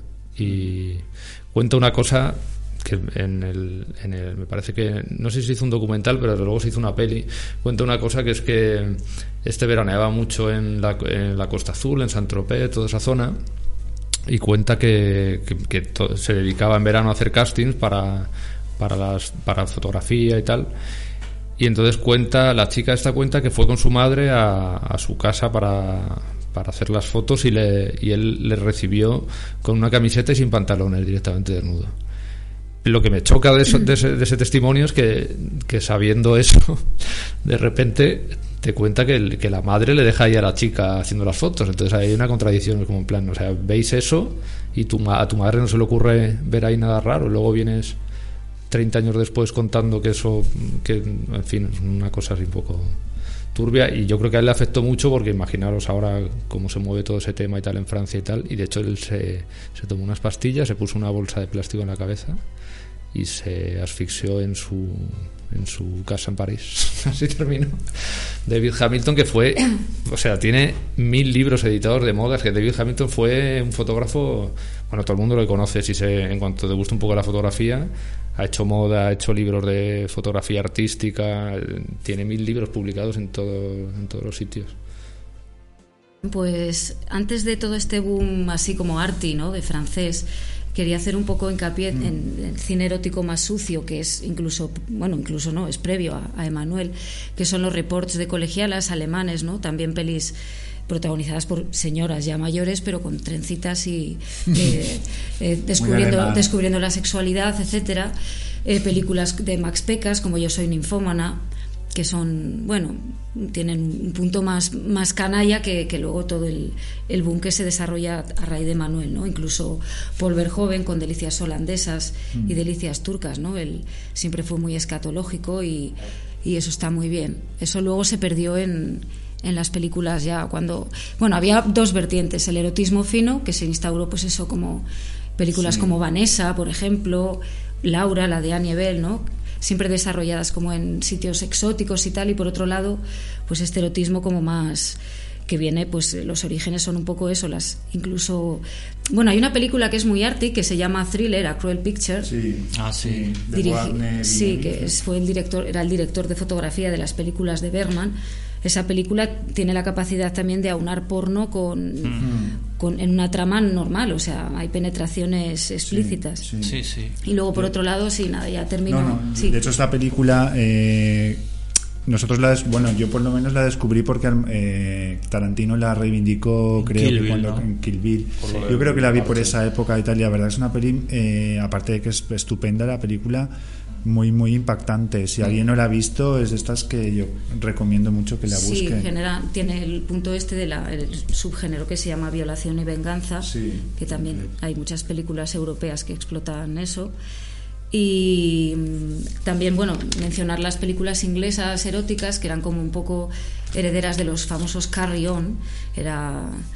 Ellos iban más un poco el erotismo más jocoso, ¿no? Quizá, o sea, ahora no recuerdo, no sé si recordáis alguna película inglesa realmente que siga la estela de Emanuel. Yo todo lo que recuerdo así son cosas, pues eh, hay una que se llama Carry On Emanuel, que es de la saga esta, pero Sí, que es como comedia, ¿no? No y bueno, sé que tiene que haber alguna, pero ahora mismo no Pero es que los ingleses, de hecho, lo pensaba justo hoy viniendo a los estudios vigilantes. pensaba eh, los británicos, porque fíjate que es un fenómeno que se dio desde Australia hasta Estados Unidos, que son más cortados, bueno, con Russ Meyer, que hay que mencionarlo aunque sea de pasada. Suecia, Francia, por supuesto, no sé, España. Italia, Tinto hay y- muchas coproducciones también dan- danesas, o sea, hay, hay Claro, eh, sí, en los Sí. países Oye, y la, y la Fennec con todo esto que hacía de profesora también. Claro, Ed- Edwig Edwin Fenech, Fennec, sí. Sí, Me encanta ella. que tenía ahí también. Pero es, es cierto que el cine británico eh, será que estaban con No su taza de té eso, y les, les Yo que sé, los Cuesta. ingleses igual son, pero luego son súper morbosos. O sea, yo he vivido allí cuatro años y la verdad que la televisión allí es súper, o era, súper explícita. Te pueden sacar una, una operación a corazón abierto, tal, pero sí que el sexo, eh, no sé cómo explicarlo, ¿no? Es, mm, pero les mola, les mola. sí. Pero porque son muy católicos, ¿no? Yo creo. no católicos no son protestantes. Bueno, pero el Reino Unido en general es muy católico, ¿no? Y como muy, de- no sé, pienso. Yo también he estado en Escocia como ella, no tanto tiempo, pero... Y ahí es verdad que también son muy... Ah, bueno, sí que son católicos. Sí, sí. Pues sí, no, no, bueno, un poco Ken Russell creo, ¿no? Por citar así algo Sí, así. que un en poco Russell la verdad que es muy, muy loco. Tiene unas películas que son muy, muy locas. Es un, un señor hiperbólico en la manera de dirigir, pero bueno, es como exagerado. Eso mola mucho. Luego otro director que también tiene cosas sucias, mm, eróticas, pero mm, es Marco Ferreri, ¿no? Adiós Claro. al macho, La gran comilona. Sí, Que esa película es, desagradable. es desagradable, sí. Pero está muy bien, es una cosa que te engancha, ¿no? Aquí en España, por ejemplo, estaba Vigas Luna, que incluso él en los 90 sigue habiendo esta especie de erotismo, hay pseudoguialos ya rodados como bajo el vestido nada o cosas de ese tipo eróticas, ¿no? Joe D'Amato sigue haciendo sus películas hasta luego ya hacer porno. Vigas Luna, por ejemplo, hizo en los 90 Las edades de Lulú, Jamón Jamón, que seguían esa estela de, de pelis como erótico festivas. De hecho, hubo una película que fue un super éxito que se llamaba 11 días, 11 noches, que era un exploit de nueve semanas y media y Sí, maravillosa. Yo entré al cine a verla cuando era menor, porque antes podías entrar y recuerdo al de la puerta que me dijo, pásalo bien. De hecho, 11 días, 11 noches es una peli que en- los 90 pasaba mucho eso, ¿no? Que aunan el tema de la moda con, con todo este erotismo. De hecho, en muchas de ellas, Laura Gemser, que cuando se quedó viuda de Gabriele Tinti, le, no sé, cayó como en picado personalmente. Entonces eh, siguió colaborando mucho con Joy D'Amato en todas estas películas Eh, y en algunas está acreditada como Moira Chen y suele ser encargada del vestuario en muchas de ellas, ¿no? Es como sale, tiene un pequeño papelito, como cameos muchas veces, y en varias con seudónimo está acreditada como, bueno, se supone que ella tuvo durante mucho tiempo, en los últimos años, un puesto en el Trastevere, en Roma, aunque se cree que ahora vive en, en Holanda. Fíjate, se cree que, vi- se, vi- que vive Se en dice. Holanda. Je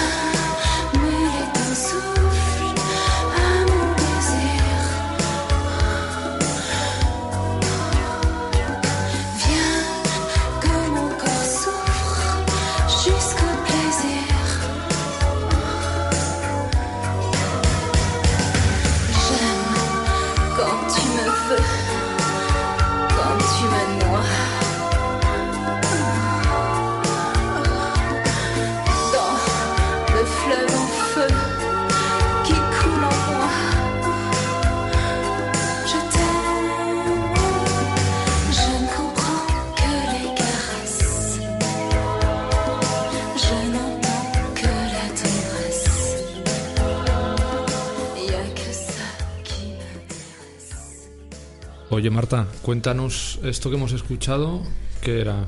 Pues es un disco, un single que grabó Brigitte Lahaye, la mítica musa de Jean Rollin, una actriz también que, que, bueno, eh, podía fluctuar desde el cine erótico al porno directamente. De hecho, yo tengo varias, soy coleccionista, me gustan mucho las fotonovelas porno. eh, revistas porno de, lo- de esa época, de los 70, y la tengo en varias como protagonista de, bueno, de muchas de ellas y yo creo que ya había hecho cine, o sea, no es que fuera previo a su carrera. Y como he dicho antes, pues la mayoría de las actrices antes eh, hacían su pequeña incursión en el mundo de la música y en este caso Brigitte Lahaye pues tiene esa cadencia sensual, ¿no? de la chanson, eh, esta hay, hay una tendencia erótica en la música, al margen del cine también relacionado con lo francés. Hay una hay una tendencia que se llama sonido perpiñán. Yo tengo varios discos que son gente hablando, follando, o sea, pues Un es- poco Gainsbourg, ¿no?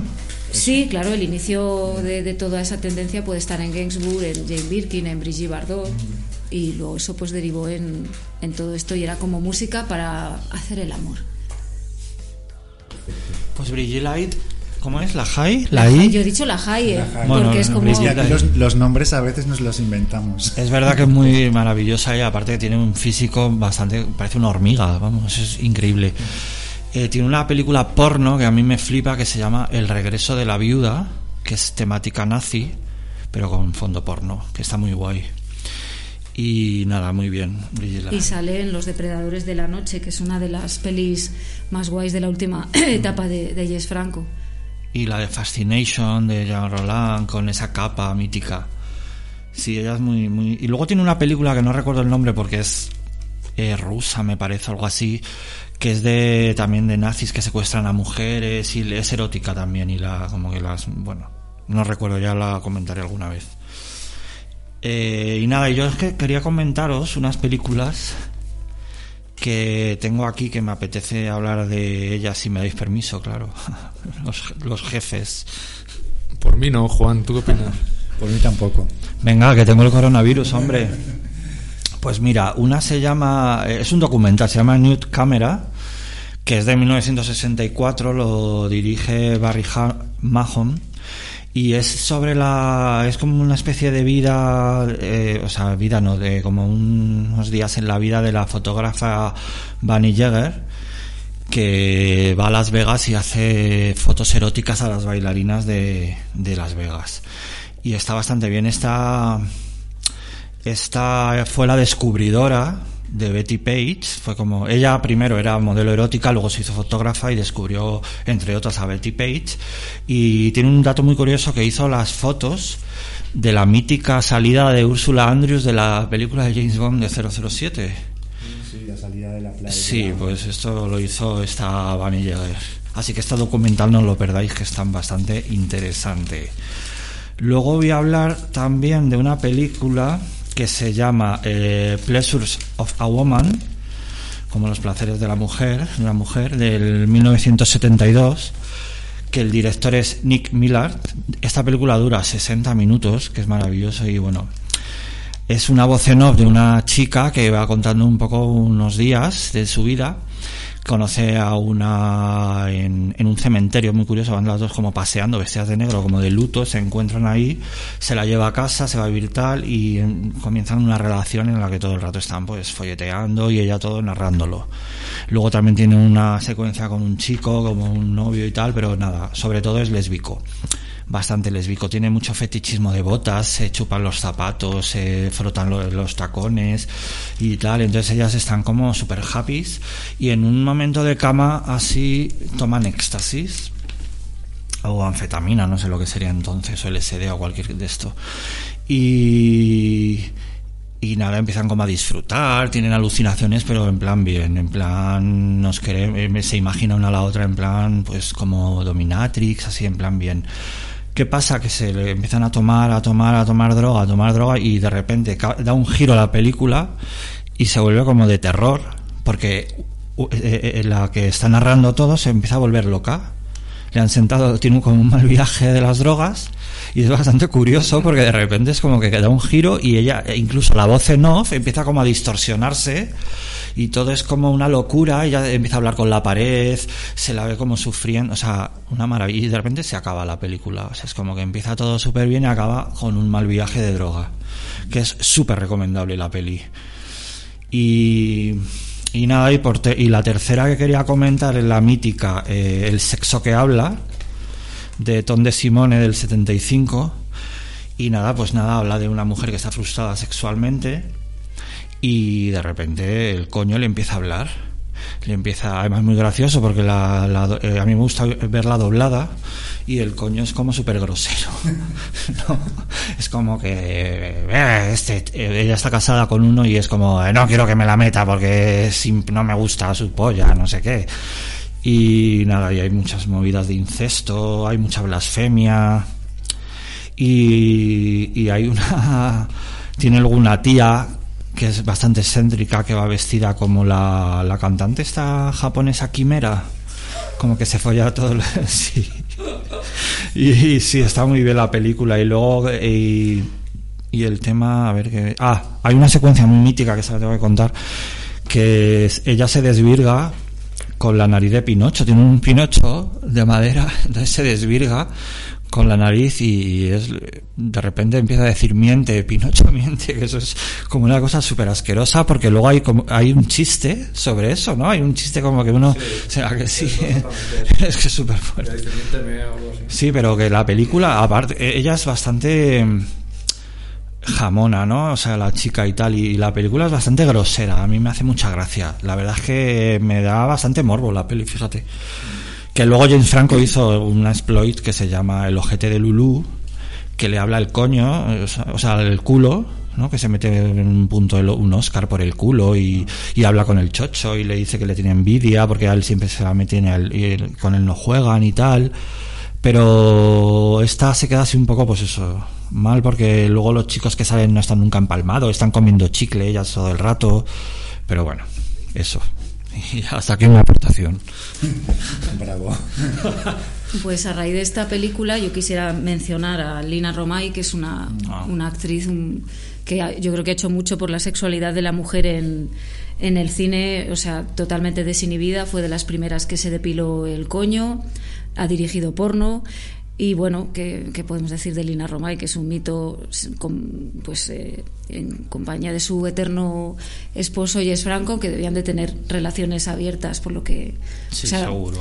el- rodar con Jess Franco era, aparte a él le gustaba mucho cuando cogía chicas jovencitas impresionarlas, él era muy cinéfilo y era como, bueno, eso es otra historia, pero bueno, que Lina Romay es un, es- no quería que, que no, que no la mencionáramos, al igual que Sirpa Lane, que junto con Corinne Clery es otra de las que está siempre con cara de enfadada. O sea, Sirpa Sí. Lane, además, eh, ella antes de La Bestia había ya había trabajado La esvástica en el vientre hizo Sí. que me encanta esa. y ella misma se explotó a sí misma con La bestia en el espacio, que es una película muy muy loca, que es un exploit de La bestia de Borovit, del cual tendremos que hablar. Y que, bueno, pues es totalmente psicodélica, o sea, desarrolla escenas en una nave espacial que no vienen a cuento, también existe una versión porno. También trabajó con Joe D'Amato en Papaya del Caribe, otra de las que rodó en la República Dominicana. Y bueno, que es un mito Sí. un mito importante. Y murió aquí en España, si no recuerdo mal. En ¿eh? Formentera, Tendré- una En isla Formentera, así, sí, sí, exacto, sí. Pero porque enfermó, cogió el virus del SIDA y yo creo que se retiró. Claro, una época en la que todavía no había tratamientos y tal, lo pillaría y entonces se, se retiró en Formentera, sí. Sí, Una pena muy joven, como con cuarenta y pico años. Sí, pero ella es increíble, Silva Lane. Y aparte la, la de la bestia, la secuencia suya es como lo, eh, ¿no? lo mejor de la peli. Sí, el sueño ese. Claro, además esa. dentro de la cronología esta eh, primera que hicimos, aunque luego nos desbordamos y está bien que nos vamos por donde queremos, pero La Bestia es uno de esos títulos que, que hay que mencionar, es del año 75, eh, casi coetánea de la primera Emanuel, bueno, de la primera no, en realidad es la segunda, ¿no? Por lo que habías contado. Pero La Bestia es una película que vista hoy resulta bastante, bueno, yo la he disfrutado un montón, es que me da cosa decirlo, pero yo no había visto La Bestia, había visto siempre imágenes mm, de la película y pues no la había visto. Y la verdad es que me ha parecido una película eh, que habla de temas eh, relacionados. En esto conecta, de hecho esta película pensé que la podíamos haber incluido en el programa dedicado a violaciones mecánicas por todas estas visiones del hombre de poner a la mujer enfrentada a entes eh, como superiores, ¿no? Que, y es una película que dentro de, temas serios que puedas ver en ella, o sea, es súper rompedora y súper moderna aún hoy porque tiene un tono cachondo, o sea, toda la parte esta de la ensoñación que cuenta la leyenda del antepasado, mm, que, mm, o sea, que tuvo este encuentro sexual con una bestia, ¿no? Que aparecía cada La cierto condesa, tiempo una ahí, condesa. una condesa. Que Y, y efectivamente, eh, la, la actriz que, que da vida a esta mujer que tiene este encuentro sexual con la, con Con la bestia, es Sirpa Lane. Que la Es- baña, vamos, la- la- la- le baña en semen. Porque Es que debe ser de las películas donde más, más lefa he visto En toda mi vida. Bueno, las de Marina Fragese, que se lo monta siempre con caballos, era experta en eso Ah. también, ¿eh? Marina Fragese, eh, o sea, era siempre, o sea, tiene dos o tres películas con caballos y de hecho eh, aquí sale, rodó aquí en España con Ricard Reguán una película que es eh, sueca bisexual necesita semental y por lo visto les eh, también tiene una escena con caballo. Y les, les decía, o sea, les indicaba a las actrices pues un poco cómo estimular al caballo, o sea, era experta en... Sí. Marina Fragese además tenía ese punto de mujer madura de toda la vida, o sea, igual tenía 20 años pero ya aparentaba... Sí, eh, sí, cosa que le pasa también a Nieves Navarro, Susan Scott, otro mito maravilloso, que tiene, por ejemplo, una escena en Emanuel Viciosa que es una Emanuel apócrifa, que se llama Belutonero en realidad. Hay un momento que se medio ve que, que la, que la hacen una pues la ponen semen en la cara Sí. y eh, para ser una película comercial que no es un inserto porno que no que es, es la cara de, de Nieves Navarro no o sea que es una actriz que también Nie- Nieves Navarro, que yo la conozco porque ha aparecido en Gialos también, ¿no? Sí, en es- muchos... sí, porque ella se estaba casada con Luciano Ercoli y se fue a vivir allí a Italia. Eh, la, La muerte camina con tacón alto, todas estas películas míticas que bueno también tienen su punto erótico, pero bueno, eso ya los guialos ya son otro otro tema. Pues eh, volviendo a la, a la bestia y toda esta, bueno, el, el encuentro entre la, entre la mujer y la bestia es épico. Y aparte la película dirigida por Valerian Borowczyk, no sé cómo se pronuncia, Borowick o Borowczyk, bueno, Ahora sí. Que tiene cosas, eh, yo creo que esos autores que vienen son de origen polaco o polacos, que luego han trabajado en Francia, un poco como Zulawski, y sí encuentras como cosas en común, ¿no? A mí de, de todas ellas, eh, de todas estas películas, es quizá, bueno, de las que yo he visto, ¿eh? y yo no conozco para nada como bueno, vosotros que conocéis como mogollón de títulos eh, más serie B o lo que sea, pero la he disfrutado un montón, de verdad que, que la recomiendo muchísimo. Y aparte eh, viene muy en... Me gusta mencionarlo también porque el programa que hicimos de violaciones mecánicas es uno de los que yo más disfruté y, y me gusta incluirla hoy porque eh, la veo muy relacionada y aparte la conclusión es un poco lo que comentábamos en aquella, es como eh, y Boro- Borowick como hombre, o sea, plasma muy bien como eh, enfrentado a una mujer ante un ser con una polla enorme y una capacidad sexual tremenda, o sea, como al final quien deja cao al, al otro es ella. Claro, claro. Y a mí esto me encanta y esto Sí, también... Sí. Le Sí. mata, y le- vamos, la gota, digamos, le, le- no puede más y muere al final. el- Este bestia. director también tiene películas míticas como Cuentos inmorales, Sí. muy muy de culto también. Yo creo que el sueño he oído que el sueño este de la condesa y tal formaba parte de uno de los cuentos inmorales y luego lo, lo decidieron poner en la, en la película. Y tiene la del interior de un convento, de un que me convento, flipa. que es maravillosa. O sea, es la película más cool de las de la Nansploitation, esta famosa, Sí. las pelis de explotación de monjas que en general son muy locas. Esta lo es también, pero tiene un punto tan estético. Pero en esta en concreto no me molesta ese punto estético porque Es es, como maravillosa. es muy loca, es como muy Ken Russell, ¿no? Ken Russell. sí, o- sí. Es que Qué raro. Aquí los idiomas los tenemos que tratar, ¿eh? sí. Pues sí, y la verdad es que es una peli que, mm, que está, es la época y es- claramente está, está dentro de este tema y tal, pero es verdad que sí que se ve ahí, no sé si por la nacionalidad del director o por qué, se ve que es, es como muy diferente, yo la veo muy diferente a, a todo esto. Él era cartelista en su época y hizo cine de animación muy de culto. Sí, hacía carteles, diseñaba Ah, que carteles. entendido carterista. Carterista, no Me sé si- igual tuvo que hacer carterista también.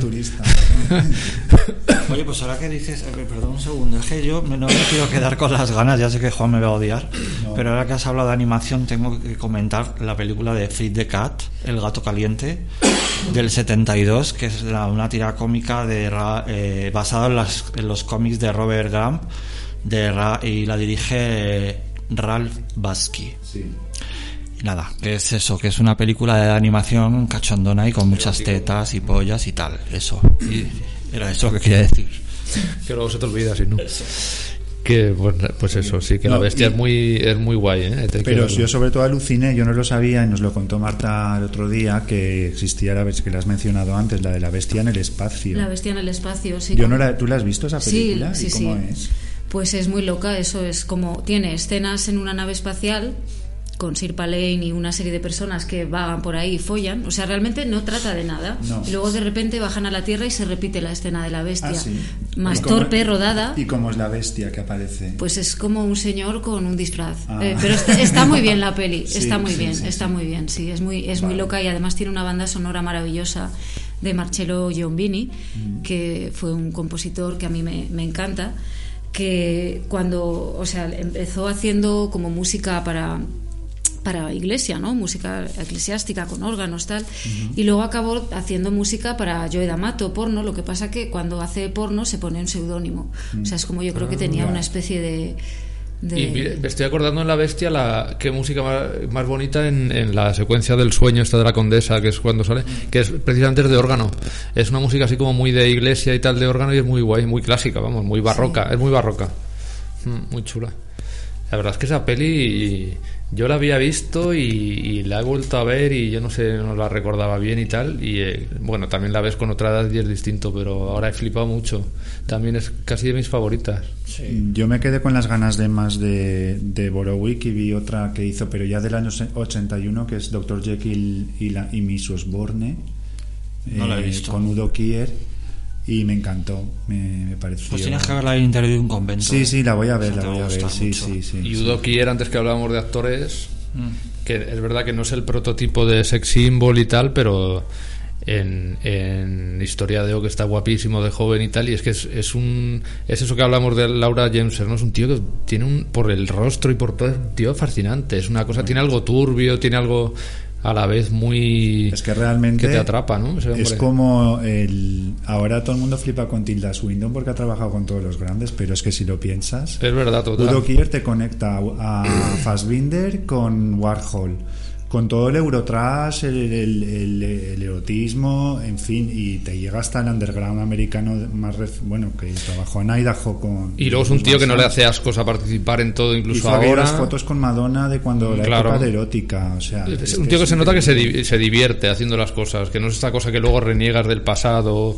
o que vas destirado por el- la vida y tal, no sé qué. Es como un tío que se divierte y que ya asume su papel en el cine, en los géneros y tal, y le, no le importa salir ahora en una peli de cameo, incluso si ve que es una película de género como super serie Z, incluso. eh, es- yo le veo muy guay ese, ese actor.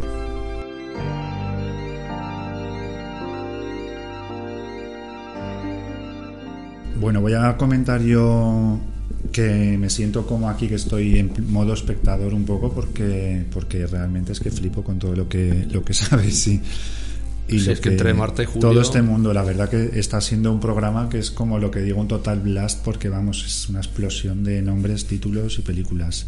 Por cierto que luego en Letterboxd, en esta aplicación de cine, eh, eh, Nando se ocupa de colgar ahí una lista Ahí subimos, están las listas de los programas porque a veces nos preguntáis que pues que pues, nos aceleramos y no se escuchan bien a lo mejor la- todos los títulos que nombramos y tal. Ahí haz- en Letterboxd os metéis en Vigilante Podcast y ahí están las listas de los programas de todas las pelis que vamos nombrando y tal.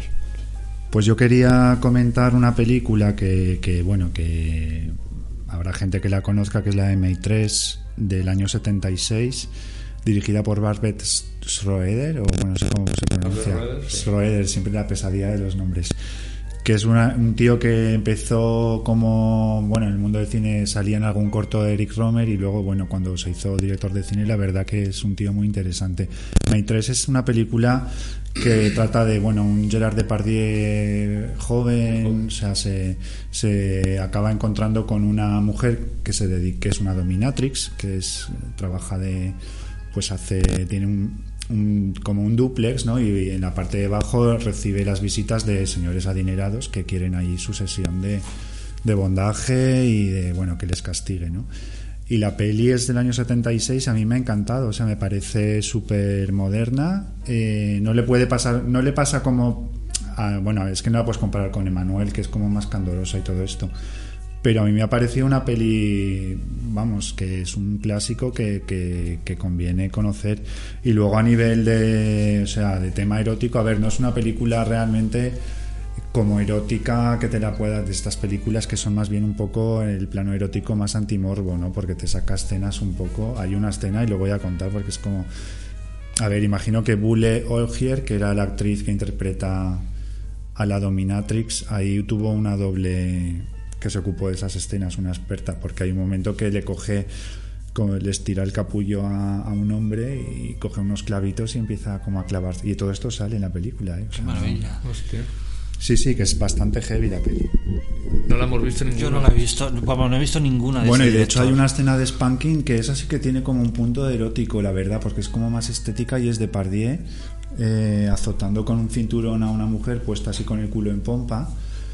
Y es una escena, la verdad, que es muy, muy Ah, pues a potente. mí el spanking me encanta. Es de las cosas que más morbo me dan. Sí, pues entonces Julio, bueno, yo esta te la recomiendo. Y bueno, y, y por lo que decía también de lo relacionado que estaba el mundo del erotismo con la moda, ves los títulos de crédito y ves vestuario de Karl Lagerfeld. o Claro, sea, claro. Que, que todo este rollo sadomaso lo Hay diseñó en, él y está muy en bien. Historia de O, ¿quién se encargaba del vestuario? Que lo, me acuerdo que lo vi cuando... ¿Cerruti? Sí, Sí. sí, sí, sí. De hecho, aquí Ule Ogier le, le regala un traje de Cerruti Es a. que Cerruti es muy- a mí me flipa. Que lo nombran en American Psycho Claro, todo es el rato en la Cerruti es como un poco eh, el- el- la ropa de hombre real, como yo digo. Luego está la exploit que es Hugo Boss. Claro. Oye, Marta, ya que eh, como, como mujer queremos que nos diga, a ver, esto queda como. Pero de los, los hombres que aparecen en estas películas, los chulos que les ponen a ellas y tal, ¿no te parece? Bueno, era otro tipo de, de hombre, ¿no? Más masculino, más viril.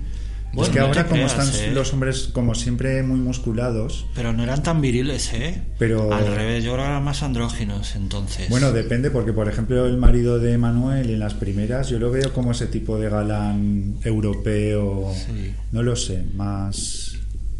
Habla, cuéntanos. Hombre, yo como eso nos retrotrae al inicio del programa, yo es que creo que los personajes femeninos son en, en el- en general mucho más potentes. Sí que es verdad que en proporción el número de desnudos masculinos Es- es notablemente inferior. Eso es una cosa que es así, o sea, es así. Bueno, te puede gustar más o menos. Yo ahí no me voy a meter en ningún jardín porque es complicado. Pero los actores que interpretaban esos personajes, eh, pues hemos hablado de gente tan potente como George Eastman o Gabriele Tinti, ¿no? Es, yo creo que, bueno, pero bueno, que las mujeres eran quienes cortaban el bacalao en estas pelis. Y antes de que terminemos, quiero hablar de dos películas que se nos están pasando, que son Portero de Noche Ah, y eh, La Pequeña de Louis Mal, Ah, una sí, película que fue mítica por el tratamiento, bueno, que otra de las de las que hoy serían impensables, ¿no? Un personaje como Brooke Shields, bueno, hoy sería impensable hasta el Lago Azul. ah, perdona Marta, que además me lo has comentado antes, que ibas a hablar de maladolescencia. Pero eso la puedes relacionar con la pequeña, ¿no? Claro. Claro, bueno, es la versión, a ver, no es una versión porque no trata de la prostitución, pero es como la versión canalla del mundo de, de la adolescencia. De hecho, es una película que fue prohibidísima. Aquí en, yo tengo una revista, creo que es un lib, no sé si es un lib o un party, una película pornográfica, como eran los titulares en los 70. Película porno con niños. Ya, así, total.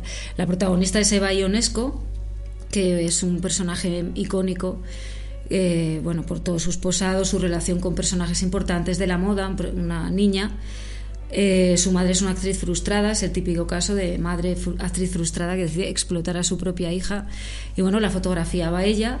Eh, bueno, cualquiera que se ponga a buscar en Google Eva Ionesco, si no la conoce, pues va, va a flipar. Maravillosa. Sí, y es una película durísima. Eh, bueno, tiene escenas eh, de sexo, pero realmente al final, o sea, la adolescencia es eso. O sea, es súper real. Hay maltrato psicológico, hay iniciación al sexo, todo contado de una manera realista, pero, pero bueno, es claro, lo que choca es que los actores son menores, como Tracy Lords, ¿no? Cuando hizo porno. Claro. O sea, Qué maravilla, Tracy Empezó con Lords. 13 o así, ¿no? Sí. Se, se. Sí, la- el mundo de la adolescencia hay cosas en el cine erótico, eh, bueno, brutales, como por ejemplo en Angustia de Silencio, Bárbara Bouchet eh, desnudándose delante de un niño que sube a llevarla, creo que, no sé, un vaso de leche o algo y ella se despelota. El periscopio, que ya hemos hablado, ¿no? Muchas películas, no recuerdo cuál, esta ya es de los 90, de iniciación sexual a, de niños, eh, pues es el rollo de Jaimito, por ejemplo, todo esto, ¿no? Que son cosas, o sea, Sí, y, y hablamos de, en un episodio que vino Julio, que era Italia Violenta, hablamos de, de L'Immoralità, la de Baby Simona. Sí, otro, bueno, otra película maravillosa también y, y- y muy fuerte con Mel Ferrer, Mel Ferrer que tiene una filmografía cuando vo- se, se dejó de tonterías y se vino a Europa, o sea, hizo cosas como, como esta. Una película irreverente total, o sea, solo ver a la niña con un arma en la mano ya es como...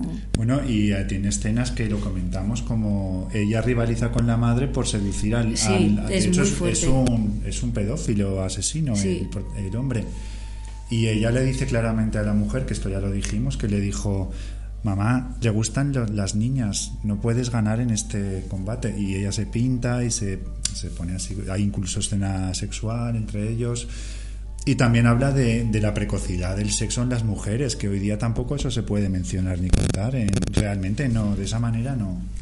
O sea, no, sé. Yo tenía una pregunta que haceros, Sí. que ayer en el último momento, no sé qué me vais a, a decir. ¿Cómo creéis, como todo esto ha estado tan afrancesado, Sí. que ha evolucionado el cine francés más o menos de tintes erótico, bueno, impactantes, con películas como Follame o Irreversible, que, que creéis que siguen la estela de todo esto y que al final, después de eso, se, han- se ha quedado ahí? Eh, no sé. Pues la pregunta está muy bien porque realmente además los franceses han sido los que realmente más han, digamos, que han cultivado el, este rollo erótico desde tanto en una vertiente más de exploit directamente en su en su faceta puramente comercial como en el rollo más arty. De hecho, hay un montón de películas, hemos mencionado May 3, pero también empecé a ver esta de Robert Grillet, que es bueno, era conocida, no sé si hoy se conoce, la de los deslizamientos progresivos de placer. Me pareció del todo insufrible, o sea, aguanté 15 minutos, no pareció como un ejercicio de estilo, es un ejercicio así como una cosa de instituto, de chavales que están ahí como creyéndose que están inventando algo, no sé. Yo es que no veo ahora nada comparable a todo eso que hablábamos, toda esa libertad. No, pero es, ver- es verdad que esa tradición los franceses yo creo que no han abandonado nunca del todo, porque es, es más como tú en el cine americano no vas a ver, pues como hace, eh, por ejemplo, incluso François Sosson, mm, que empieza una película y te enseña un coño, ¿sabes? Como puede hacer él en sus películas. Esto no lo ves en casi, bueno, en Estados Unidos desde luego no lo ves, pero que sí que ha quedado como que es una, una prerrogativa del cine francés el- el cuando ellos, o sea, no ha desaparecido del todo. No digamos como reclamo, porque hoy día yo creo que en esto yo creo que esto sería la respuesta que yo te daría, Marta, la respuesta a esta pregunta. Eh, no es un director francés, aunque la peli la veo bastante francesa. Es la de Nymphomaniac, eh, por los referentes que tiene, la de Lars von Trier. Que si la veo, eh, todos sabemos que a Lars von le ha gustado siempre mucho la carta de la provocación como reclamo de su cine. Y yo creo que en esta él creyó que iba a funcionar. Eh, titulas la película como Nymphomaniac. El, no sé si recordáis, pero era como dos paréntesis simulando como la abertura de un coño, o sea, el cartel. Eh, y luego la película realmente eh, mm, a mí me da impresión de que no, no funcionó, o sea, no... Es como que eso, eh, para mí eso era la evidencia de que eso, el público ya no es impresionable como lo había sido en los años estos 70, primeros 80. Y bueno, eh, realmente a mí también me gusta pensar como que superamos ciertas cosas, ¿no? Y que esto surgió, o sea, todo este cine francés o cine erótico surgió. Luego es verdad que perdemos la inocencia, o sea, no nos, eh, una teta o estas cosas nos impresiona un poco y vemos Emanuel y tampoco lo mucha gente no lo ve. No sé si, si no sé si los espectadores femeninas igual lo ven de otra manera que pero los tíos yo creo que son más toma ya un clásico que se caiga el micro Eh, los tíos son más de buscar en Pornhub y menos historia y dame como más directamente al, ¿no? al si buscas algo eh, por, es que por el te digo tema que no veo ahora mismo nada comparable a todo ese fenómeno y no sé. No, real- realmente no es comparable. Y, Por ejemplo, incluso lo que hacía, eh, ¿cómo se llama? Gaspar Noé, ¿no? Que es también un erotomano reconocido y, y que ha hecho cosas porno directamente en algún cortometraje que yo he visto que es porno. Pero yo creo que al final eh, tira por otro lado porque es que realmente eso hoy Yo es día que ahí veo no más provocación, pero no veo Pero eso esa cosa del erotismo. Mm. Yo lo veo dil- diluido. Yo diría que, que lo que es esta, el, el sexo como reclamo en el cine queda como una cosa que no desaparece, pero es algo bastante que aparece aquí y allá, como cosa puntual.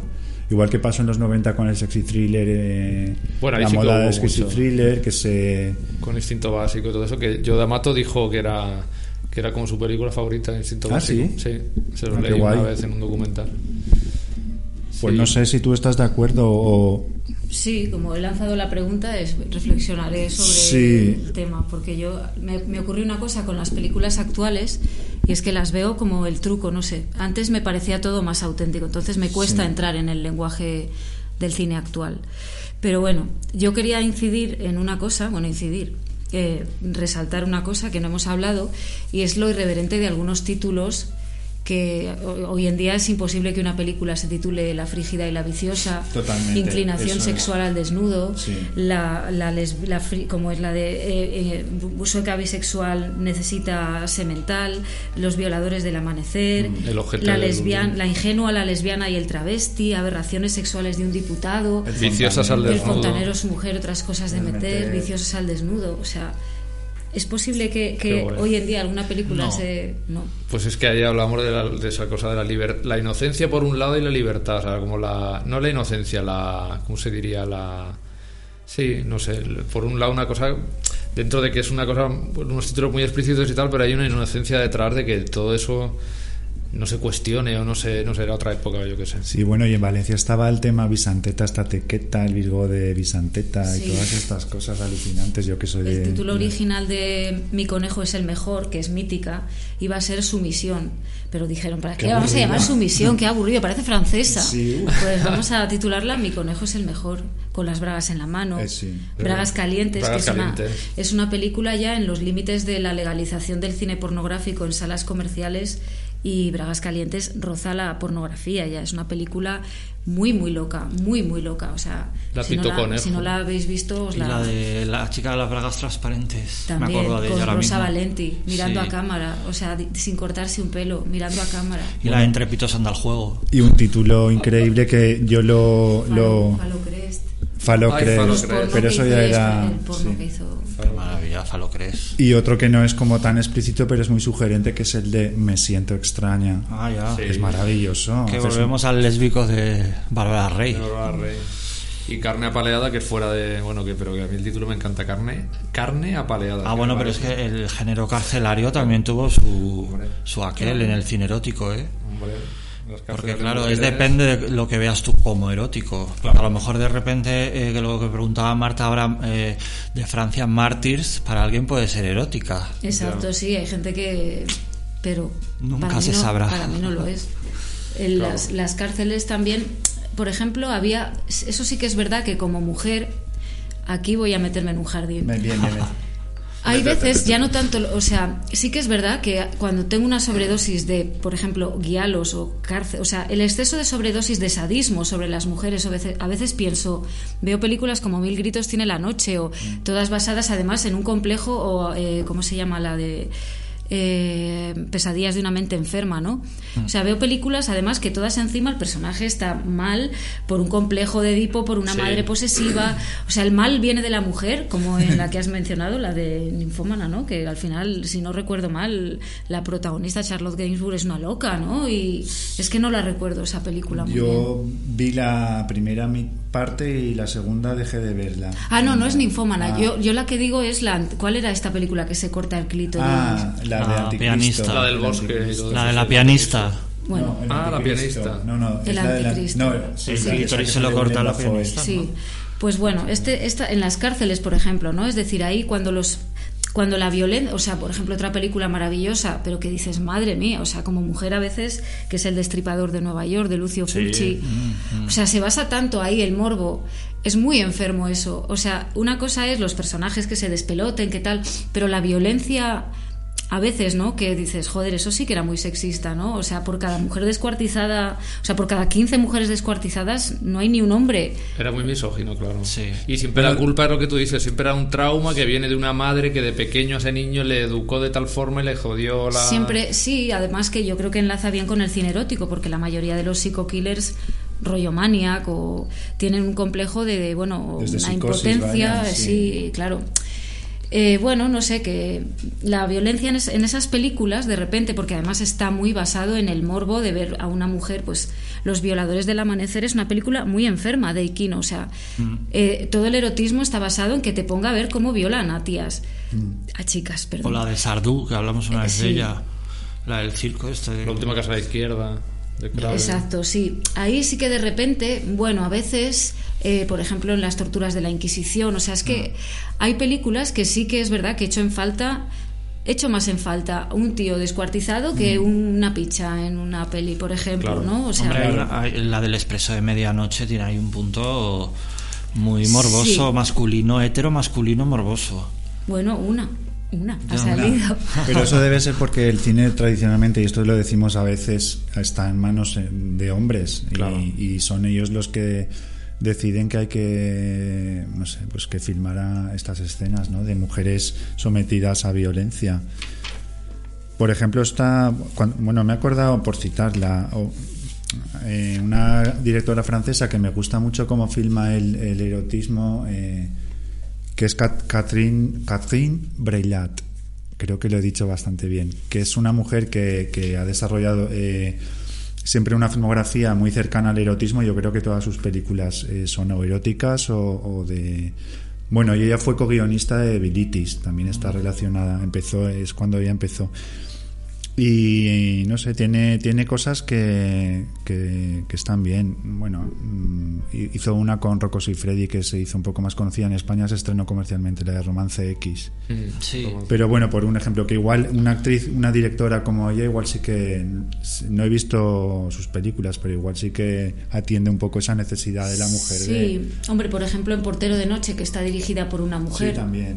Que trata el tema del es como de- después de ella la- el, el rollo del na- nazismo ya se volvió loco ya hasta y ahí es Sí, quizá esa película el tratamiento que se da bueno yo que sé es que eso de la sensibilidad femenina o tal no creo mucho en ella no pero bueno que tiene un punto de vista pues bueno yo que sé personal vamos a decirlo no no sexi no para no hacer un, un comentario sexista no pero que bueno la- las pelis de nazis por ejemplo hay una que se llama La bestia en calor Me encanta esa. Esa Es la iba a haber puesto yo, fíjate. es loca, loca, o sea, es muy loca. O sea, bestia en calor. La bestia en En calor, calor, sí. es de las nazis más locas. Al final, la, la mujer malísima, rollo Ilsa, cuando la, la- la violan ya y también ella cae en manos de esa bestia, que es un señor, que es un actor maravilloso, que ahora no me acuerdo cómo se llama. eh, y, o sea, debajo lleva como un liguero, ¿no? Ya es fetiche total, o sea que es... Bueno, y ahora que dices Ilsa, Diane Torne, todas estas. Sí. La loba de los SS, la tigresa de Siberia, la reina del harem, que esa es de Franco. Sí, sí. Bueno, es que ha habido, ahí ya entramos en la explotación. Esto de los géneros que luego tira, por, por ejemplo, Portero de Noche podríamos verlo como la, la parte así un poco más más de película de prestigio y tal, y luego ya toda la explotación del Nazi Exploitation y todo Claro, esto. eso pasa también con, de con interior de un convento, ¿no? Claro, Aunque antes de interior de un convento ya había, vi- había habido muchas películas de monjas poseídas. Por ejemplo, Narciso Negro es de las primeras Mm, es que la verdad. mencioné antes, pero no tiene que ver con él. Esa fue es del año 46. Más contenida, pero realmente sí que causa estragos ahí el tema Narciso sexual. Es, que- claro, quiero decir, sí, la- toda, la, toda la trama de, de- de esa tensión de esas monjas con su sexualidad reprimida. Cuando la monja se vuelve loca al Sí. final es una imagen Sí. Mm. súper impactante. A mí me dio Fulci tiene miedo. una también de monjas, la de Demonia, Sí, que está bien. Así, vamos a dejarlo bien. Las exorcista está muy bien también. Esa ya tiene más que ver, mezcla ya tema satánico también. Sí, otra explotación, lo de los a raíz del exorcista y todo esto. Que hablaste tú de una en La Italia, violenta, anticristo. la del anticristo. que Sí. me encanta. Y luego la de Alucarda, que yo soy ultra mega fan de Alucarda. Mm. Que también salen monjas un poco variopintas, pero salen. Pues madre mía el repaso que hemos hecho ¿eh? aquí. Sí, vamos a poner un poco de música, vamos a escuchar porque Ga- Gainsbourg es un... Bueno, aparte de que nos gusta como músico y tal, también hizo, bueno, la película de Je Blue. entre otras, que tiene un argumento muy loco. Es una película que no me apetece ver, porque cuando yo la vi no me gustó mucho, no sé a vosotros. No la recuerdo Yo no mucho, la eso es mala señal. Es Jane Birkin, ¿no? Que se enamora de ella. de, de un camion- de un camionero y gay que la quiere que como es- hacer Es- chico. Claro, o sea, Jane- Sí, el tema es que. Jane, Jane Birkin lleva un pelo muy cortito y como Jane Birkin es así delgadita, mm, como que puede tiene un look muy chico. Entonces, sí, y él la quiere afeminar. no, él, él- ¿no? él es un camionero gay, Joe D'Alessandro. Entonces se enamora de ella por eso, sí, claro. y quiere penetrarla por, por detrás. Por el culo, sí, eso me acuerdo. Exactamente. Entonces, hay un montón de, de escenas en las que la pobre Jane Birkin está ahí como que... que Pero llega un punto en que se pone un vestido blanco y ella dice, es que estoy disfrazada, no sé qué, no me acuerdo por qué Ah. es eso. Sería curioso volver a verla en todo caso, porque ves que, que no hizo la película que podía hacer cualquier erotómano, ¿no? Mm. De, pues que a la mujer la presenta como muy como hombre. Y esto es curioso, es como una inversión curiosa. No sé, Sí. me parece Igual interesante. Se presta mucho ¿no? a, a lo andrógino. Yo a veces luego. pienso, ¿por qué me censuran el pecho de Jane Birkin? Y no me censuran el de Arnold Schwarzenegger. Si Total. tiene más, más. O sea, es una chorrada, pero es verdad. O sea, Y es bastante más desagradable. y es bastante más desagradable. Free nipples ya, esto lo, lo gritamos ya desde aquí. Y bueno, entonces vamos a escuchar eh, un tema de la banda sonora de Madame Claude, que es una película que también dirigió Jaekin, y la música la puso Gainsbourg.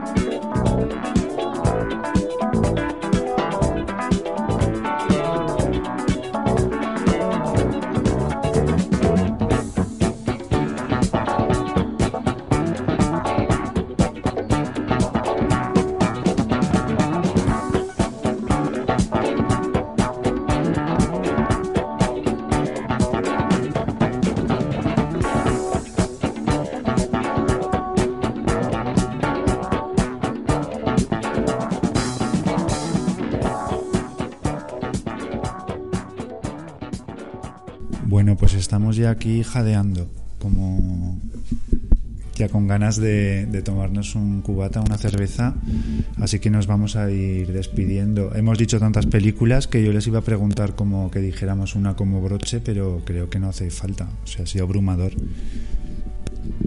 Eh, Yo- bueno, no, no, nada, pues que ya es, es repetirse, o sea que, sí. que ya pues cada uno yo creo que se ha visto un poco Sí, yo no sé si ha quedado un hilo claro, ha sido más una madeja, pero bueno, eh, como cosa introductoria, didáctica, incluso para muy conocedores, la verdad que ha habido aquí títulos bastante rebuscados y, y raros. Seguramente volveremos a tratar el tema en otro programa, o sea, más adelante, porque es un Sí. mundo tan amplio. Nos hemos de hecho, de dejado- Tinto Brass no hemos hablado y a mí justamente Tinto Brass... eh, de- Salon Kitty, podemos rematar con Salon Kitty, ¿no? lo de los Sí. nazis que Cuando- decíamos. Sí. Mm. De cuando en las películas eróticas había reparto, o sea, Internacional. internacional Bueno, sí, y con eh, gente metida ahí en fregados buenos, ¿no? Como Sí. Calígula también. Sí. O la de los burdeles de paprika. Por ejemplo, Mm. La llave. La llave. Es que Tinto Brass realmente eh, era más cercano a Vigas Luna en cuanto a aero- un erotomano sí. más de mitificar mucho el cuerpo de la mujer, ese gusto por las ma- lo que se llamaba maggiorata, ¿no? Que era Mujeres ese- más exuberantes, así más random. Sí, que bueno, que a, a mí los burdeles de Paprika realmente me parece una peli bastante sexy, o sea, así como otras que las puedo ver y como bueno, pero pero esa y, y fíjate que esa ya es de, de los 90, quiero decir, Tinto Brass es que mirando lo que hizo luego eh, se mantuvo muy fiel a todo esto, debe ser porque era italiano y allí se tenía su público. Pues que Italia, madre mía, entre el erotismo y todo el rollo este guarro de porno, gore, es que anda que no han hecho ahí los italianos, ¿eh? En eso yo creo que las explotaciones y tal se llevan la... de- entre las videonastis estas prohibidas que se prohíben, yo creo que la mayoría es, es todo italiano, porque es que es una locura eso. Oye, pues nada, nos... Nos, vamos despidiendo ya, ¿no? Sí, bueno, quiero eh, agradecer a Julio, como siempre, que ha vuelto, que, que como dije antes, eh, nos escribe mucho, eh, tiene muchos fans por ahí por las redes. Y yo estoy seguro que a partir de hoy Marta, Marta Noel, Hola. Marta Noel va, va a ganarse muchos fans también entre los oyentes de Vigilante, estoy seguro. Bueno, muchas gracias por haberme dejado participar, que estoy un poquito afónica, he dormido fatal además, así que he hecho el esfuerzo, espero que lo valoréis también. Pues ojalá vuelvas porque sí, sí hay mucho que hablar todavía. Bueno, pues nada, muchas gracias y adiós, hasta la próxima. Y una cosa, que me vais a matar, no hay que olvidarse de la paja doble de eh, Joana Cassini de- en Novecento. Y Dominique Sanda, adiós. Y el, y el niño al que sodomizan en un pajar, que eso es brutal. Esa película es... Bueno, Juan, que nos vamos ya. ¿Quieres decir algo? Sí, no, simplemente que fíjate que celebramos el primer aniversario y bueno, Julio que ya ha venido y Marta como, como sangre nueva, o sea, estupendo porque la familia vigilante Va pues creciendo. crece y además nos enriquece y todo, o sea, que, que es un regalo. Y nada, pues que, que a ver si volvéis. Y os dejamos con un tema muy guay de la banda sonora de la, de la segunda parte de Manuel, Emanuel la Antivirgen, que es de Francis Lai. Y es un tema que se titula Los fantasmas de Manuel y es un tema así con sintetizador, así como muy espacial y muy chulo. Y, y nos vemos en el siguiente Vigilante. Muchas gracias por oírnos y hasta, hasta adiós. Hasta luego. Chao.